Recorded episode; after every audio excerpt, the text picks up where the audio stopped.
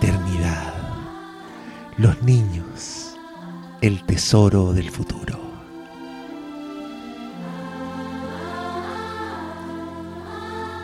Un arco iris de experiencias, de recuerdos imborrables, de enseñanza, la unión de dos vidas a través del cariño.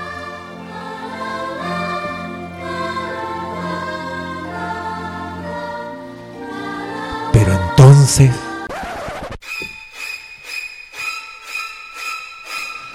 Bienvenidos adeptos del terroroso, porque hoy celebraremos el Día de Todas las Madres. Feliz día Natalía. ¿Cómo estás tú? Hola, gracias por la felicitación. Eh, ¿Estoy bien aquí? ¿Lo pasaste bien? ¿Fue un día celebrado? Sí, comí chocolates, comí donas, me aproveché de otros cumpleaños.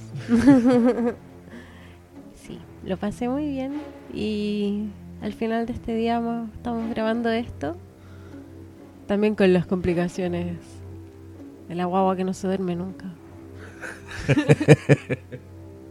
Como que, bueno, el, el- es el capítulo de todas las madres, entonces está bien que haya este tipo de, altibajos, pero sí, como habrás leído en el título, este va a ser un capítulo como hemos, hemos hecho amagos de este tipo de capítulos, donde vamos a hablar de muchas películas, solo atravesados por un tema en común, una selección en verdad. Eh, pero queremos, queremos hablar de las madres en el terror.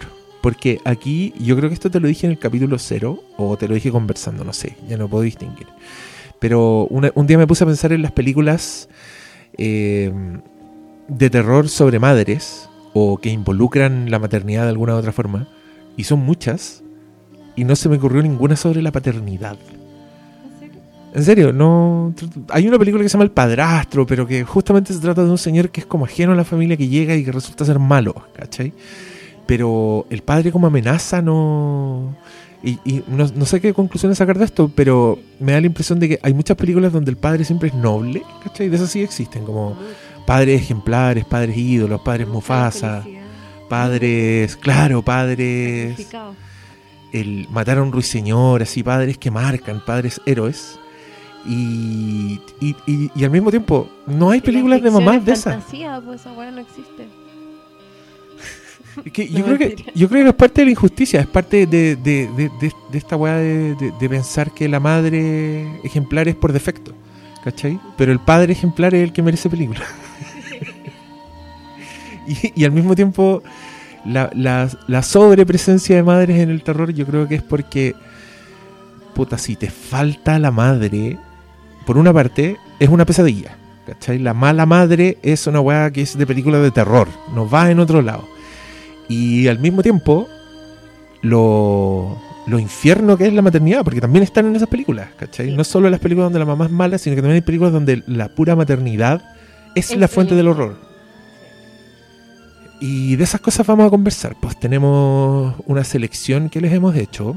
Aquí no vamos a hablar de una sola película en profundidad, nos vamos a lanzar con varios sabbing. Pero esperamos que les guste nuestro capítulo de Siempre es Halloween. En mi corazón. What an excellent day for an exorcism. Listen to them. Children of the night. What music they make. Be afraid. Be very afraid. It's alive! It's alive! It's alive! They're coming to get you, Barbara.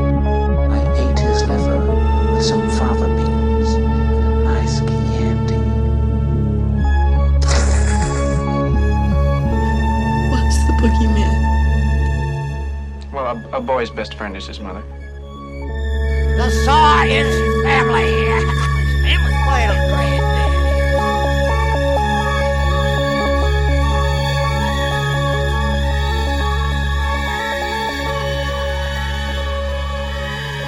Siempre Halloween en mi corazón.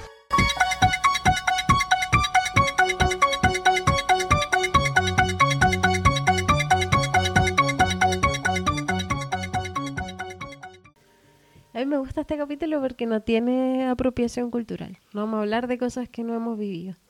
Ni tú ni yo. Los dos tenemos cabros chicos, sabemos cómo son, no nos tragamos esa mentira que hay en algunas películas con unos- pendejos de mentira. Sí, Es que es, es difícil eso. como que, no sé, hay tantos tipos de cabros chicos en las películas que yo he visto muy pocas películas donde siento que los niños de verdad son realmente niños. Sí. ¿Cachai? Y, y es chistoso porque las películas que sí se me vienen en la cabeza donde pasa eso, justamente los dejaron a los niños hacer lo que quisieran. No, no era con guion. Es que los niños son impredecibles, pues entonces... Y además que tú no comprendís la forma en que pueden reaccionar a ciertas cosas, entonces obvio que es más interesante verlo hacer lo suyo. Como la niñita de té. La, la niñita de té es uno de los ejemplos que se me vienen a la cabeza, porque esa, bueno, por ejemplo, cuando esa niñita mira a té y le dice, tiene los pies muy raros, se le ocurrió a la niñita en un momento, no, ella no lo tenía que decir, y al mismo tiempo, bueno, es demasiado una niñita. Además que si se encuentra con un ser extraterrestre que tiene posiblemente mil características que te pueden llamar la atención antes, probablemente una ni- un niño diría, pero oh, mira sus pies. Oye, pero anécdota, creo que te la he contado. Que cuando yo vi esta película con mi hija, unos minutos antes mi hija había dicho, ¡ay, qué feo los dedos de té! Eso pasó y tiene la misma edad que la... Tenía cinco cuando vio té. Es la misma edad de la- de la chiquitita. ¿Cómo se llama? Gertie, Gertie, o- Sí, sí, sí. Gertie. Ya, pues hablemos de la modalidad de este capítulo. Vamos a ir hablando cronológicamente de películas que seleccionamos que o son madres muy potentes en la película o son madres muy bacanes o mamás muy pencas. Sí, porque hay de todo, como que podríamos hacer subprogramas y hablar solo ponte tú de las mamás malas en el cine. Y hacer una lista donde todas las mamás son terribles, etc. O también podemos hablar de películas que tratan un poco sobre la maternidad y hablar como desde el- cuando toman el punto de vista de las madres, ¿cachai? Eh, o simplemente podríamos hablar de las mamás pulentas, porque el género del, del terror eh, es particular. Final Girl. Sí, pues hay muchas mamás Final Girls, hay mamás que aperran, hay mamás que hacen weá y seguramente vamos, vamos a ir nombrando, creo que tenemos como 20 veintitantas películas. Entonces vamos a hablar, de, van a ir en orden cronológico, vamos a partir de, por la más vieja llegando hasta la más nueva. Y yo creo que me voy a ir acordando algunas, porque ahora que estaba hablando me acordé de algunas que no pusimos en la lista, pero que solo las vamos a nombrar porque son muy pulentas. Ya, lo voy a nombrar al tiro esta señora, me la voy a sacar de encima porque, pero creo que es una buena manera de partir conversando. La mamá de Gremlins es muy pulenta. Esa señora es muy tierna. Porque es muy mamá y porque tiene una secuencia donde solo ella versus los gremlins que ocurre en la cocina. Sí. Y, y todas las ar- armas que ella usa son implementos de cocina, como que le, le tiras crema a uno, lo mete al microondas, lo, lo hace cagar en una licuadora.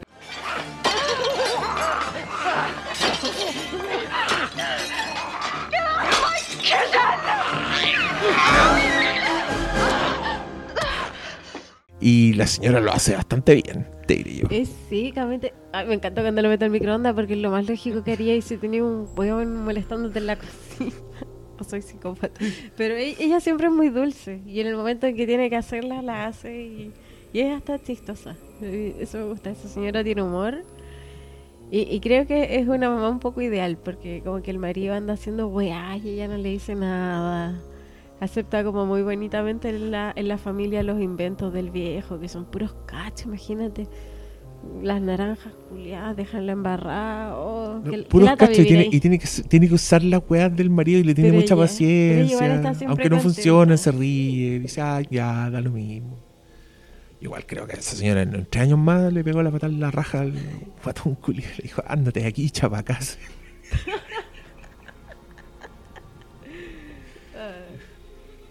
Trae puros cachos a la casa ese señor. Sí, ah, bueno, y lo otro que, te- que les quiero decir es que esta no, no es ni por si acaso una lista muy exhaustiva. Por supuesto que hay mamás que dejamos fuera, que no vamos a nombrar, que ni no vamos, vamos a acordar. Hay mamás que yo no he visto, que sé que son parte del imaginario, del terror. Pero bueno, ahí, ahí vamos a ir conversando. ¿Te, te parece si vamos al grano? Ya. Partamos con la primera mamá. No, I tell you, no. I won't have you bringing strange young girls in for supper. Es un poco obvia la primera mamá, igual, pero Sí. es, es filete. Estamos hablando de la película. No, estamos hablando de la madre. Eso vamos a hacer, vamos a ir nombrando las madres. nombre, sí. Sí, estamos hablando de la señora Norma Bates. Qué señora. ¿Cómo le puedes cagar la vida a tu hijo para siempre? Es que ahí hay, hay, hay materia de polémica. Porque en rigor, bueno, si tomamos como canon la serie Bates Motel, por supuesto que Ah, podemos entrar no a picar y todo. Yo no la he visto. Pero mm, si nos guiamos solo por las películas, ellas tienen un flujo muy interesante. Partiendo por la primera película donde la madre es un personaje imaginario. O sea, esta señora está, su presencia está en toda la casa, pero es hermoso porque Hitchcock, siendo, siendo un cineasta prometedor, como un cabro con una carrera promisoria, que igual algo de talento había ahí, y luego te construye un personaje en ausencia, ¿cachai? Y, la presencia de madre está desde en el decorado de la casa, en los implementos que en el tipo de decoración, y en su hijo, que es un weón que está completamente opaca- opacado por la figura de su mamá, que después, por supuesto, en uno de los grandes twists de la historia del cine te das cuenta de que es el mismo, que tiene a su madre un cadáver momificado en el sótano, pero que se habla a sí mismo. Durante la película escuchamos la voz de la señora hablándole. Y es una vieja que lo tiene en completa soledad, en un régimen cartucho, como que lo castiga si se le gustan las minas, como que se pone pesada, y que después nos descubrimos que son todas las pulsiones del propio Norman Bates de haberse criado así como reprimiendo todo eso. Entonces cuando él sentía algo aparecía la mamá a castigarlo, ¿cachai? Era como una, un entramado bien complejo que Hitchcock explica en una escena final bien ridícula donde sale un psiquiatra. explica toda la película, igual, yo- igual yo lo entiendo, así en ese momento nunca había hecho algo tan jugado como un giro tan grande. Entonces teníais que tener un loco literal que te explicara qué es lo que había pasado. Y nada, pues como que hace huella a esta señora, pero lo que yo te quería contar es lo que pasa después. en Psicosis no he 2. visto la Psicosis 2. Es que mira, Psicosis 2, que es muy buena, que es de un director de cine que hizo puras jugadas de culto, así bien pulenta. Pero la 2 se trata de Norman Bates, lo sueltan después de. Porque a él lo mandaron a un manicomio, pues si él estaba loco. Entonces después se rehabilita, comprende que su personalidad se había bifurcado y todo. Y luego sale e intenta reinsertarse en la sociedad. Y acá aparece la hermana de Marion Crane, que es la muerta de la primera película Ajá. convencida de que el loco todavía es un asesino, reclamando que no lo saquen, que le el mal. Y Norman Bates empieza a sufrir porque empieza a ver él mismo la presencia de su mamá. Por ejemplo, un día llega a trabajar y ve que la mamá le deja una carta. O que hay un cuchillo como el que él usó en la ducha, ¿cachai? Y, y reabre el hotel y llega una niña que se parece mucho a la otra. Pero tú te das cuenta de que, de que esta niña y todo es un plan de la hermana de la muerta para volverlo loco. Para, como para sacarlo del, como para hacer que haga algo malo para ella volver a encerrarlo, ¿no? Ah, Pero es desde el punto de vista de Norman Bates y tú no sabís qué weá está pasando. Tú decís que es esto, todo. La co- pero lo mejor de esa película es el final, que yo procedo a contarte ahora. Porque después de que Norman Bates vence al mal, o sea, él, pese a que duda, pese a que se llega como a poner la ropa de la vieja, toda la weá, eh, consigue frenar esto, sus impulsos asesinos, salva la weá y dice, bacán, me rehabilité, no soy yo. Y en la última escena llega una viejita a su casa y quiere hablar con él y él le da un tecito y la vieja le cuenta que la, la persona que él creía era su mamá no era su mamá biológica, que ella es su mamá biológica. Y Norman Bates, como si nada, agarra una pala, le planta un palazo en la vieja, la mata y se la lleva muerta a la pieza y la sienta frente a la ventana y todo parte otra vez. Oh, oh, qué bacán. Es buenísima, es buena esa película. La gente, yo sé que las secuelas de algo tan pulento como Psicosis puede que ustedes crean que es malo, pero en verdad es buena, así que completamente recomendada. Well, I, I run the office and uh, tend the cabins and grounds and, and do little uh, errands for my mother. The ones she allows I might be capable of doing. Do you go out with friends? Well, a, a boy's best friend is his mother. La segunda mamá en nuestra lista es Rosemary Goodhouse, de Rosemary's Baby, del año 1968, dirigida por... Tú, tú sabes estas cosas. Roman Polanski. Perdón, soy mala. Eh, agregamos a Rosemary porque ¿qué, qué manera de sufrir esa mujer con, con todo lo ligado a la maternidad, a su útero, a su cuerpo gestante, a cómo Rosemary fue objetivizada a través de la maternidad y y porque también ella lleva el peso de toda la película solo con su actuación, solo eh, atemorizándonos a través de su propio miedo y, y contándonos una historia que, que te hace empatizar mucho con ella porque está sola frente al mundo, sola frente al mal, sola frente a la persona que vive bajo su propio techo, frente a sus vecinos. Y, y, y no sé, no sé qué más razones para dar para Rosemary. Que no Es que, que- tengan que ver con esto, porque igual para mí hay razones como su vestuario. su Es que, es que eso está bien porque es un personaje icónico, sin duda. Sí. A mí me pasa con la Rosemary que encuentro que es, similar a lo que hace Stanley Kubrick. Ya aquí nos adelantamos, es una mamá que viene más adelante, pero lo que hace Stanley Kubrick con Wendy, Ajá. de agarrar una de las mujeres probablemente más frágiles de la historia del cine y meterla en medio de este mundo tan hostil, creo que Polanski lo hace con, con Rosemary. El loco castea a Mia Farrow en una época donde la loca es un angelito, ¿cachai? Pesa como 36 kilos. Pesa como 36 kilos. Después le pone una guata que pareciera que la guata la lleva ella. Sí. Con una voz muy frágil que la loca vive en- completamente en función de su marido. O sea, es, es como esa dueña de casa. Que no quiere de- incomodar, de que no quiere molestar, claro. y además quiere servir. Y, y, y esta es una historia donde la loca es violada de entrada. O sea, el marido haciéndose lindo. eh, tiene sexo con ella cuando ella está durmiendo. Sí. Y eso se lo reconoce al día después. Y justamente esta loca en este encuentro sexual tuvo unas pesadillas terribles donde ve gente desnuda, donde ve un- una presencia con ojos de demonio que está encima de ella. Y se trata básicamente de. Ella fue inseminada por el demonio y todos sus vecinos y todos los que conoce son parte de un culto satánico. Y, y Mia Farrow es, es una. Es una en este no sé si es una Final Girl porque. Porque el No- mal triunfa. No triunfa ella. Eh, claro, ella, ella termina como aceptando este pacto con el diablo y siendo finalmente una madre. Yo creo que eso es lo bonito. O sea, aparte de la canción de cuna, que es el tema central, esta es una loca que se da cuenta de lo que pasa, pero que de todas maneras termina al lado de la cuna cantándole una cancioncita a su hijo. que ¿cachai? no le queda otra igual. Así es. Eso es como la contradicción de la maternidad, que como te salga el- lo quería igual. po.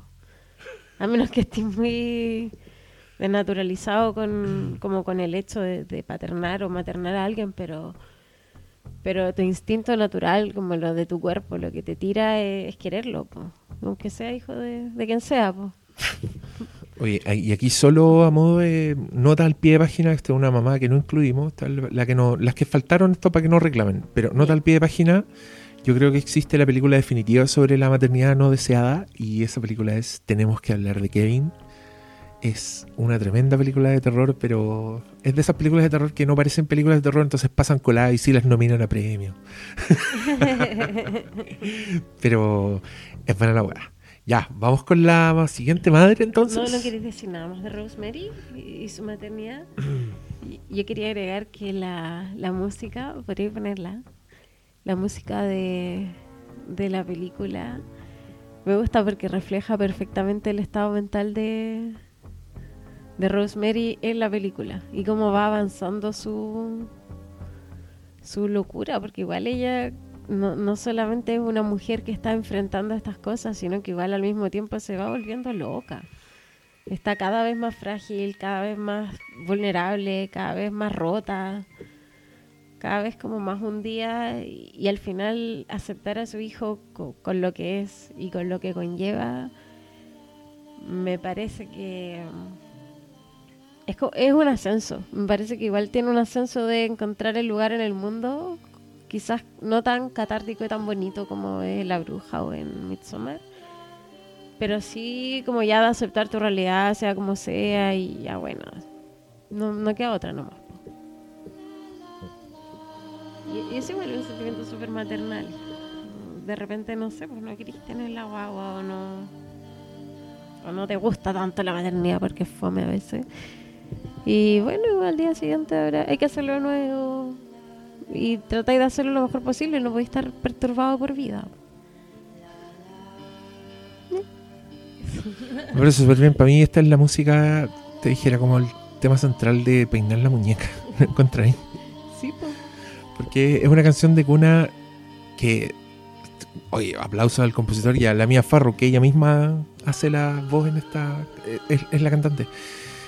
Eh, que, ¿Cómo transita entre la canción de cuna y el horror? Porque hay partes que sí son canción de cuna. O sea, tú la podés tararear y sí puede sonar como una. La melodía es una canción de cuna.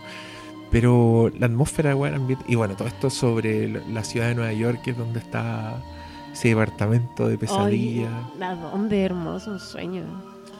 Me vendo al diablo por ese departamento. Quizás eso es lo que hace ella. Dice, puta, ya, me quedo acá o de nuevo salir a buscar casa, Pero- mudanza. Pero piénsalo, si igual el, el actor tiene que haber hecho un, un trato económico con el diablo, si era un weón que actuaba en unas cagadas, pobre. Yo no entiendo por qué tenían tanta plata. es como Carrie de Sex and the era, City. era financiado hace rato, venía financiando el diablo su... Sí, pues sí, la les dijo que era a cambio de moneda la cosa. ¿Viste? No, no lo descartemos. Oye, ahora empezó a sonar la música porque está en nuestra lista.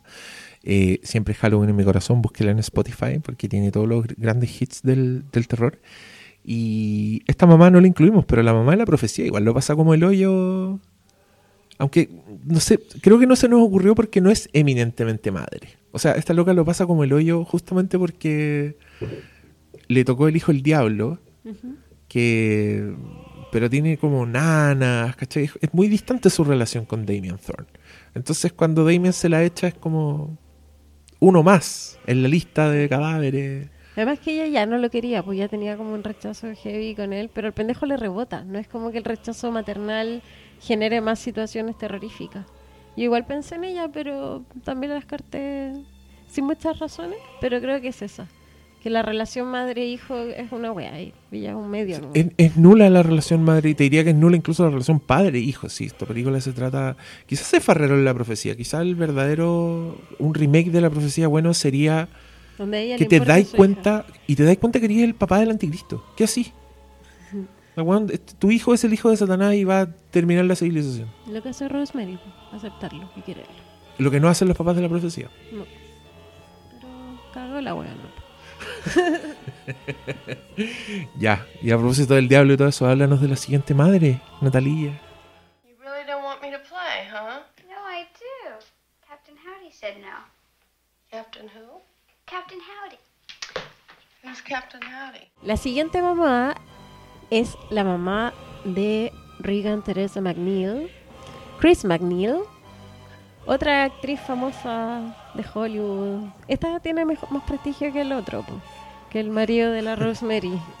Ella Claro, sí justifica esa casa. Acá no había participación del demonio, se justifica la casa, se justifica que la hija le pida un pony, un caballo. ¿Puedes comprar un Mamá, pony? mamá, ¿qué vamos a hacer el miércoles? Vamos a ir a conocer al presidente de la Casa Blanca y la cabra chica. "Ah". Hasta que empieza después ya a pasarse crucifijo ahí. por- Oye, Ya, ¿por qué pusimos a Chris McNeil en la lista?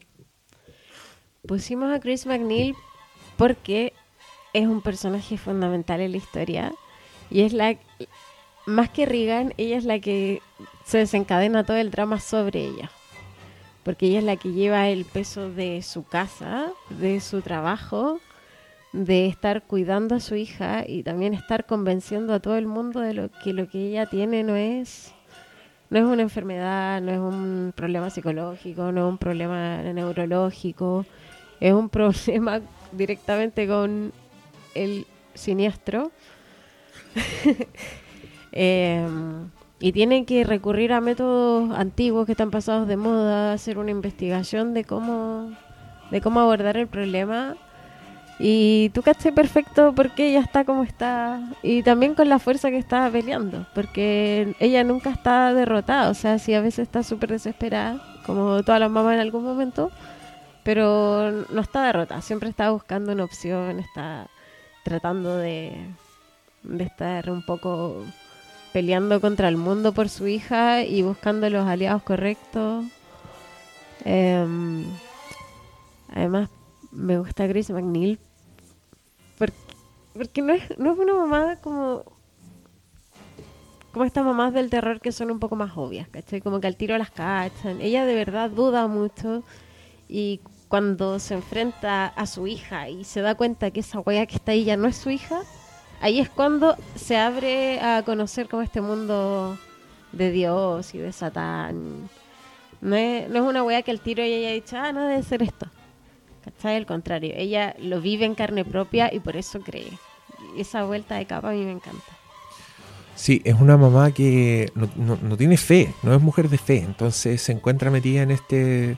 Cuando los psiquiatras le dicen está considerado un exorcismo, ella como que los mira, me están weando, Y claro, tú, tú presenciáis como su cambio de, de opinión, su cambio de cuando se da cuenta de... Bueno, partiendo porque encuentra a la hija ensangrentada. Puta, me carga, ¿sabes qué? Me voy a sacar una bala que tengo echada hace mucho tiempo. Esa escena del exorcista siempre han hablado de la masturbación con el crucifijo. Loco, Regan no se está masturbando con ese crucifijo. La loca se está apuñalando la vagina con el crucifijo. Se, está destruyendo, está hecha pico. Y Chris McNeil la pilla en esa, bueno, le da vuelta a la cabeza, le habla con la voz de Burke Dennings, su amigo muerto, asesinado por Regan, poseída. Y aquí es cuando Chris McNeil se fractura finalmente y pide hablar con un cura para que... Mira, a mí lo que me pasa con Chris McNeil, y para mí es una de las madres fundamentales así de la historia del cine, no solo del terror, de todas las madres, porque, claro, la loca es muy humana, pese a que tiene un personaje súper difícil, tiene un personaje que es como... Es famosa. Puta, es fácil, claro, es como Meryl Streep, como que esa es la historia que se le ocurrió a William Peter Blatty, es que pasa que la hija de Meryl Streep es poseída por el demonio, ¿cachai? Una buena con recursos, eh, que además tiene que lidiar con la fama, con no puede salir a la calle porque se le acerca a la gente, ¿cachai? Que, que, que se Pero- junta con el presidente. Pero qué look salen de ahí, me encanta ese pañuelo en la cabeza. Es que te la hace súper humana, ¿cachai? Y creo que esa weá es mérito de Ellen Burstyn. Eh, me, me- me gusta mucho su, bueno, su actuación de entrada, como todas esas capas que tiene. Y, y otra cosa que me pasó es que a mí El Exorcista me ha gustado toda la vida. Me gustó cuando yo la vi súper chico y me gustaba, pero obviamente yo veía al diablo y las weas feas, Sí. ¿cachai? Pero después cuando, cuando tuve la oportunidad de verla en el cine muy viejo me di cuenta que era un dramón y esa weá fue gracias a Ellen Burstyn. Y de repente cuando la vi en el cine por primera vez, la vi en HD y vi el drama de esta señora y en la escena en que ella le suplica al padre Carras que la ayude porque yo estaba llorando, estaba con lágrimas en mis ojos, estaba muy así, oh, weón, Chris McNeil. Y, y- y me da mucha pena ese momento en que le cierran la puerta ahí al exorcismo, pero lo entendís completamente, ¿cachai? Es un momento, bueno, Merrin le cierra la puerta porque señora, si usted vaya, porque esta no es su hija, ya, ya veremos si, si vuelve, pero no, seca. Creo que esta es de las pocas señoras que sí la nominaron al Oscar para esa weá. Eh, la escena Sí. con el padre Carras cuando dice, muéstrame una doble de Reagan. La misma Oh. acá, ese clip que creo que lo puse Hermoso. en el primer capítulo. y ahora lo voy a volver a poner. Ahora, de hecho. You show me Reagan's double. Same face, same voice, everything. And I'd know it wasn't Reagan. I'd know in my gut. I'm telling you that that thing upstairs isn't my daughter. Now, I want you to tell me that you know for a fact that there's nothing wrong with my daughter except in her mind. You tell me you know for a fact that an exorcism wouldn't do any good. You tell me that! Loco, mejor actriz para toda la vida, ¿o no? Ay, pobrecita, está tan desesperada en esa escena. Y además que es tan gráfica para decirlo. Lo dice muy rápidamente. Esa weá que está ahí no es mi hija. Oye, yo dejé en el aire porque me molestaba tanto que le dijera la escena de la masturbación el exorcista. Es porque en la novela sí es una masturbación. ¿En serio? No En la novela el exorcista, es que la novela el exorcista no describe mucho. Eh, funciona súper bien como con la con el shock, porque te choquea. Y de hecho en esa escena la descripción es tan simple como Chris McNeil bajó su mirada y vio que Regan se estaba masturbando con un, con un crucifijo. ¿Cachai? Y, y ahí tú te imaginas lo que queráis, pues te puedes imaginar como, no sé, pues, todo lo que implica masturbarse con un crucifijo. Pero esa weá que está en pantalla, loco, no es una masturbación. Basta, basta de referirse a esa secuencia como... Además tiene el pijama ensangrentado completo. No, pero es que se hace, pero se en un primer piernas. plano de sus piernas, como con un puño, y los locos tuvieron que hacer unas, unas piernas falsas porque la weá de verdad la estaban clavando. Y esa es una de las secuencias que hizo la, la doble de cuerpo, la Eileen Dietz, Ya. que es una actriz que llevaron, que era una niña como de, no sé, pues de 25 años, pero que era muy menuda, muy parecida a, a Linda Blair. Y ella hizo todas las cosas pesadas y las cosas cochinas, pues, las cosas que no podía hacer una niñita.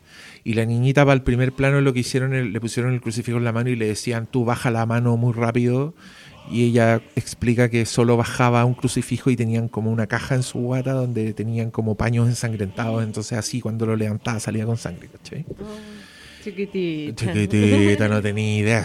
Me, gustaría saber el momento en que Linda Blair vio El Exorcista por primera vez Y y, dijo. "Oh". Son maleteros. A mí igual me pasó eso con las películas que hay niños y que son tan terribles. ¿Qué pasa con, que en sus cabecitas? ¿Saben lo que está pasando? Nadie sabe para quién trabaja. Sí, pero, pero es sorprendente porque muchos muchos niños del terror hicieron eso y nada más. Claro. Y muchos niños del género, en verdad. Me pasó el otro día, ponte tú el... Hablamos de esto en el otro podcast de, de Mad Max. El niño salvaje. Ese niño nunca más actuó en nada. Ah. Y ahora es un señor así, treinta y tanto, ¿Y va a las que creo que es abogado. no? No, No, él, él es muy piola. Y así hay muchos. Ah, es que los papás deciden, porque quizás qué clase de Es que norma esa, es que a esa edad, y a esa edad no querías ser actor necesariamente. po, Por de eso, más pues que son las mamás y los papás que andan ahí. Yo, yo sigo Oiga, a, hijito, vaya, vaya a la audición. yo, yo sigo a Carrie Hen en Twitter. Ay, Nut. igual lo sigo. Es una profesora y es muy nerda. linda. Sí, es bacán Carrie Hen. Ella nunca, nunca volvió a actuar. Ya, oye, ¿hablamos de la siguiente madre? ¿O quieres decir más de Chris McNeil? Sí, sí, yo quería agregar de Chris McNeil algo- un detalle chique, pero me gusta cuando, porque cuando, me gusta cuando pasan esta clase de cosas con las mujeres, porque siento que son finezas de escritura. Que Chris McNeil en su maternidad es muy mamá, porque es una mamá famosa, ¿eh? como decís tú, una Meryl Streep, una, una Angelina Jolie, yo me imagino, como las actrices que tienen cabros chicos, como serán en su intimidad.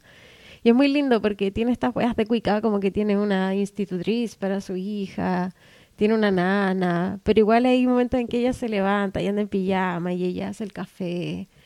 Y igual va a jugar con ella, tiene tiempo de conversar, pero también a veces está chata y como que no la pesca tanto y le, le responde a la pasada.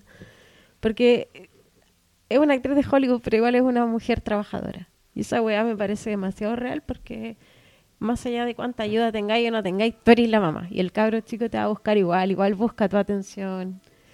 Y que William Peter Blatty haya escrito esa cuestión es porque lo hace muy bien. O observa mucho, no sé, pero sí, son, son buenos lo- los escritores conocedores de la condición humana, son aquellos que uno aplaude. Yay.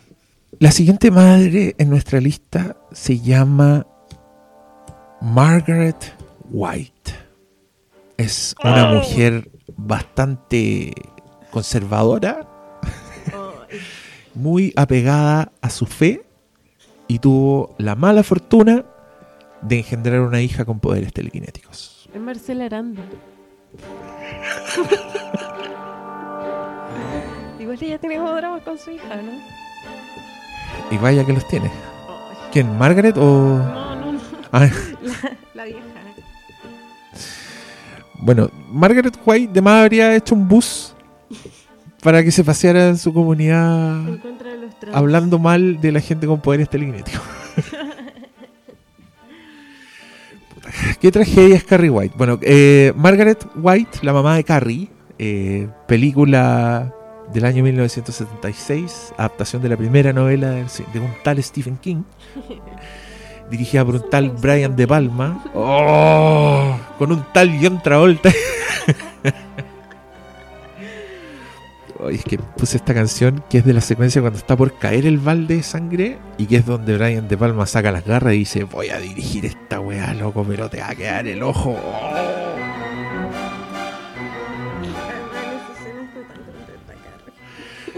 Está tan feliz, Carrie. Momento en que la veis feliz, pasándolo bien, estando plena y toda la wea, gente culia mala. No hagan esa wea, por favor.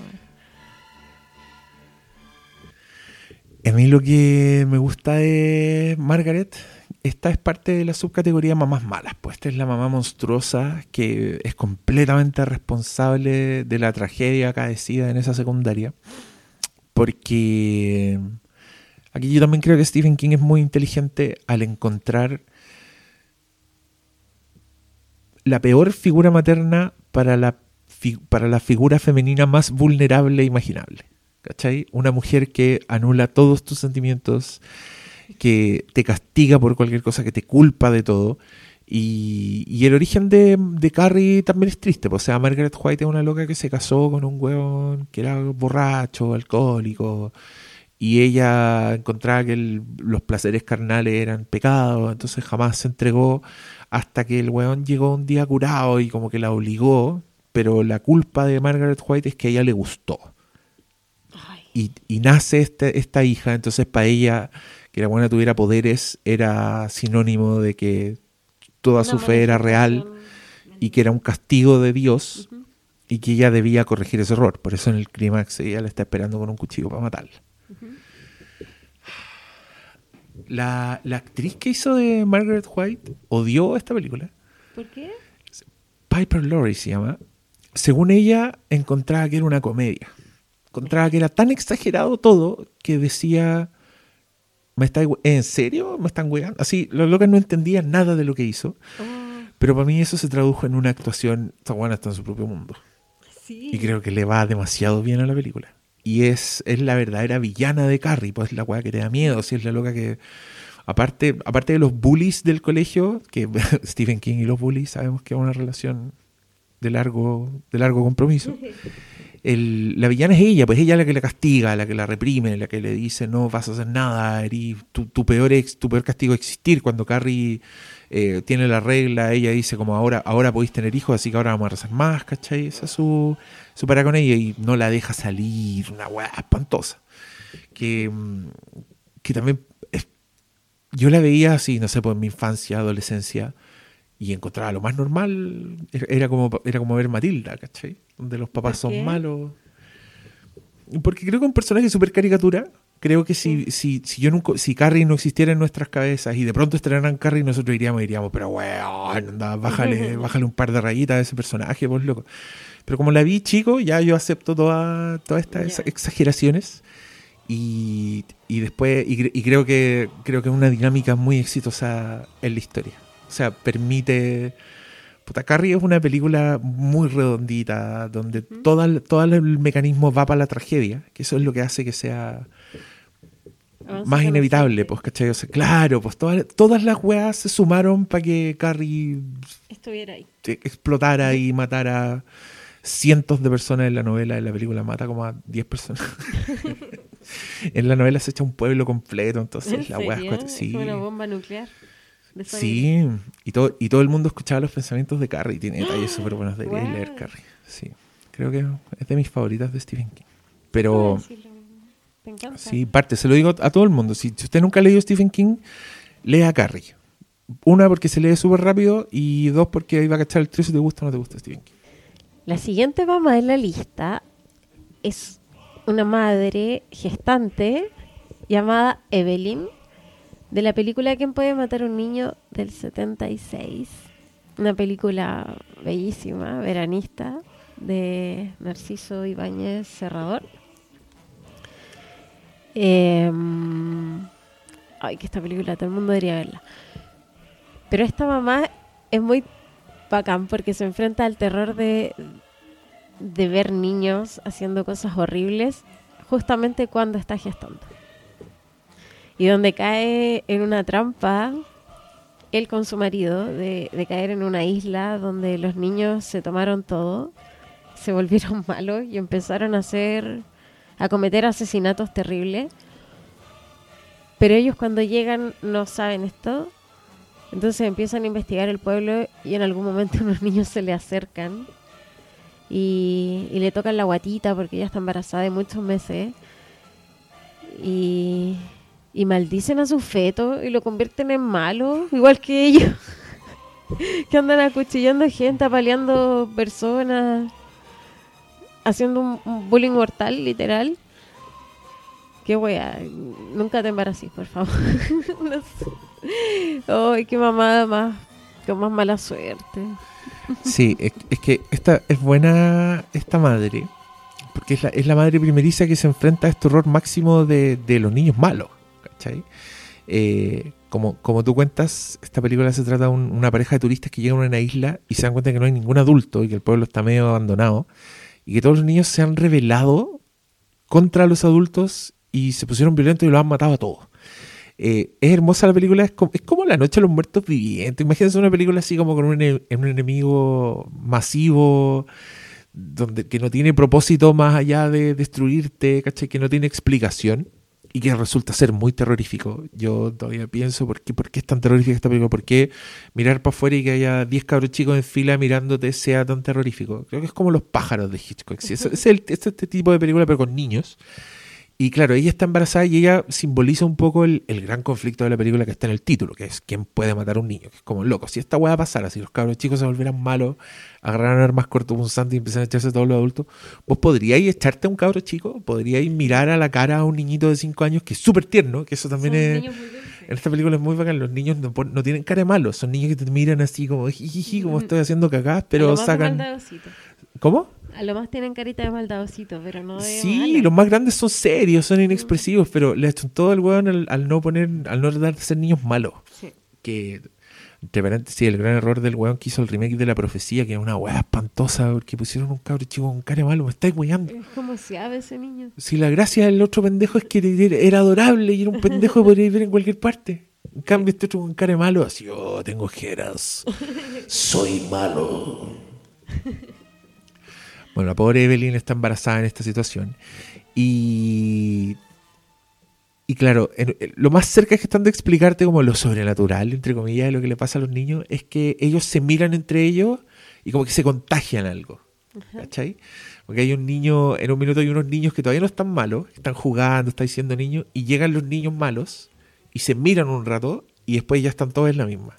Es entretenido eso porque no, no son planes concertados por los niños, son como, como acuerdos tácitos de, de ir a destruir algo. Como que hay un lenguaje que no está ahí y que no se comprende por el resto. Sí, y que, y que es muy, Es sobrenatural. ¿cómo decirlo? Es muy sobrenatural, pero a la vez creo que como, como muchas grandes películas de terror, tiene que ver como con miedos atávicos.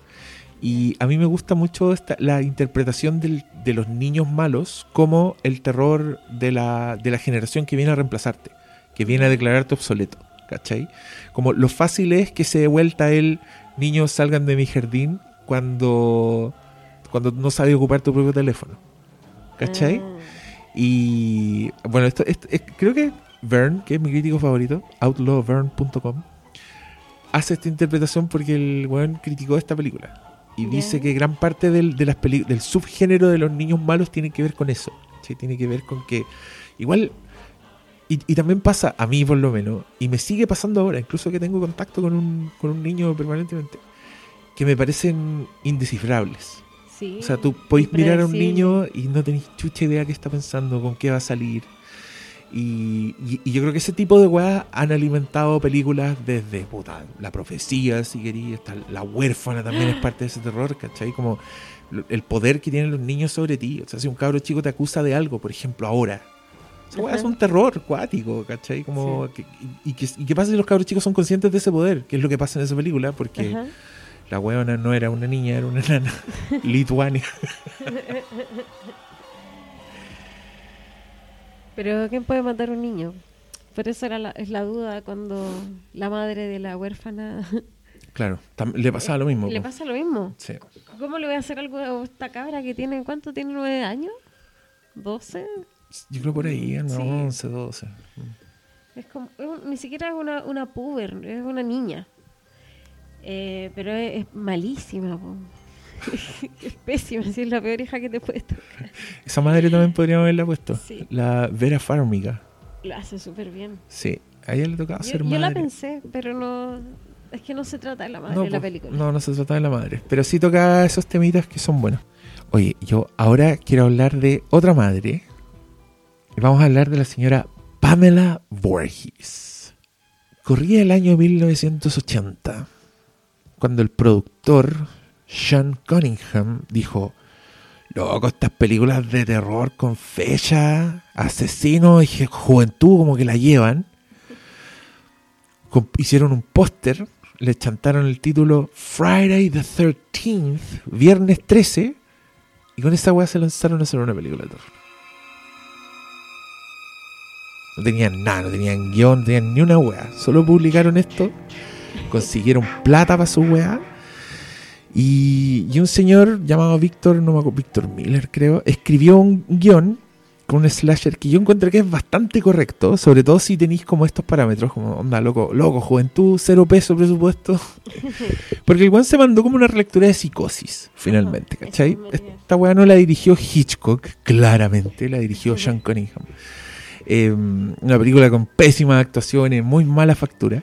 Pero es una película donde una mujer, donde tú crees que es un asesino durante toda la película, pero después te das cuenta que es la mamá de un niño que murió, que murió un poco por negligencia, entonces ella está como en una venganza demente. Pero es el psicosis inverso, él es descubrir que la abuelita, la señora de suéter así que, que normalmente te ofrecería un tecito y galletitas, es la buena que se saca el hacha y es una de las madres canónicas del cine de terror porque, puta, es la mamá de Jason Borges. Pues, y después de esta película se pegó una voltereta bastante ridícula que todavía... Eso, pero en la 2 vuelve a, a psicosis, po.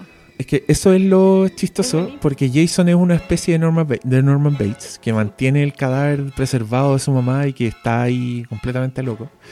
Pero me da risa porque todo el móvil de Pamela Borges es vengar la muerte de Jason. Pero en la 2 Jason está vivo. Entonces tú decís, ¿qué pasó ahí? Todavía ninguna película se ha molestado en rellenar esa weá. Eh, Pero al final de la 1 parece... ¿O no? aparece Jason que sale del lago, pero se supone que es el cadáver.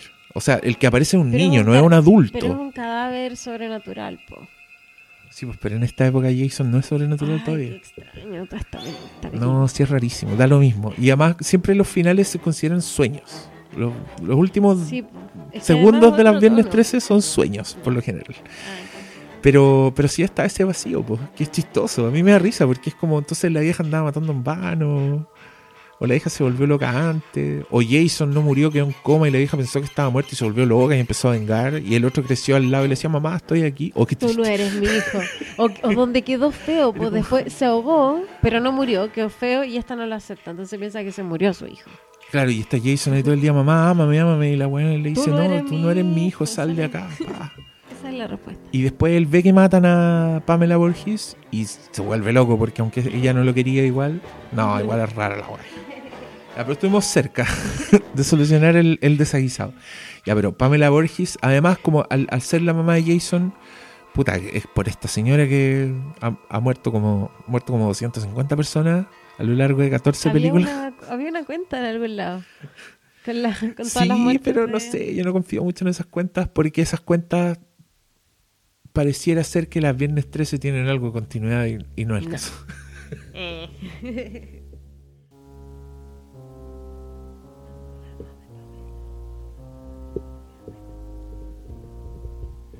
ya.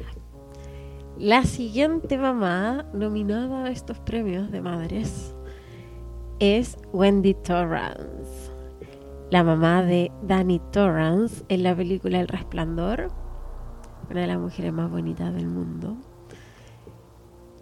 que está agregada porque pucha que la pasó mal, pucha que le, le cuesta la maternidad a esta mujer.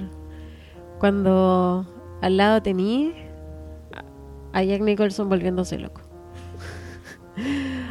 Em, ayúdame, pues, Diego. Tú eres el relator. No, es que Wendy Torrance, sí, pues igual, igual le hemos. Creo que tiene hartos puntos en común con la Rosemary, partiendo por el hecho de que yo creo que Wendy Torrance ama ser mamá. Yo creo que esta es una de las que le encanta la wea. La loca está, está feliz de estar en un hotel, está feliz de tener que cocinar, le gusta, le preparan weás al cabro chico, al otro weón. Pero lo que más me gusta en su casting y en su actuación, en su dirección y todas esas cosas, es que creo que de verdad uno de los personajes más vulnerables de la historia del cine de terror. La Wendy Torrance se salva de rajazo de toda la weá. La loca está en un permanente estado de pánico apenas se sostiene en pie, sus temblores anda como con el cuchillo empuñado así, pero tú te das cuenta que loco, te pegas un coleto y no. ya, ya no tenéis nada más que hacer. Eh, cual habla muy mal de Jack Torrance como villano, porque se la gana a esta señora y, y un cabro chico, un, un cabro chico esquizofrénico. Ya hemos hablado mal de este niño. Como el El anda McGregor. hablando el. El Iwan McGregor chico no, no, no pasa nada. Pero yo creo que Wendy es completamente icónica. Yo cuando vi el resplandor cuando chico le tenía un poco mal a Wendy. ¿Por qué? Porque creo que malinterpretaba su vulnerabilidad.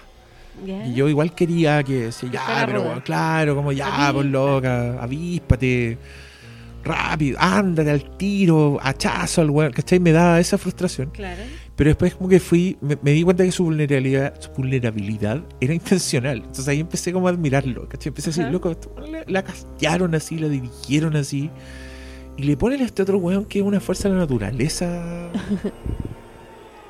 en, en intensidad. O sea, el weón se come a ella en, en la actuación, en Es todo, que, ¿cachai? Es que esa relación solo puede funcionar así.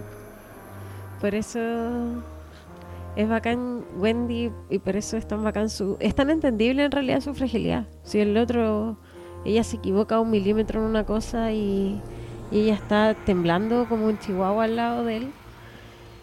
Y, también es la persona que justifica todos los actos terribles de, Jack Torrance. O sea, es la persona que le está diciendo a, a la doctora de, de Dani, oye, tuvimos este problema, pero fue un accidente, así, cosas que pasan, le quebró el brazo al niño.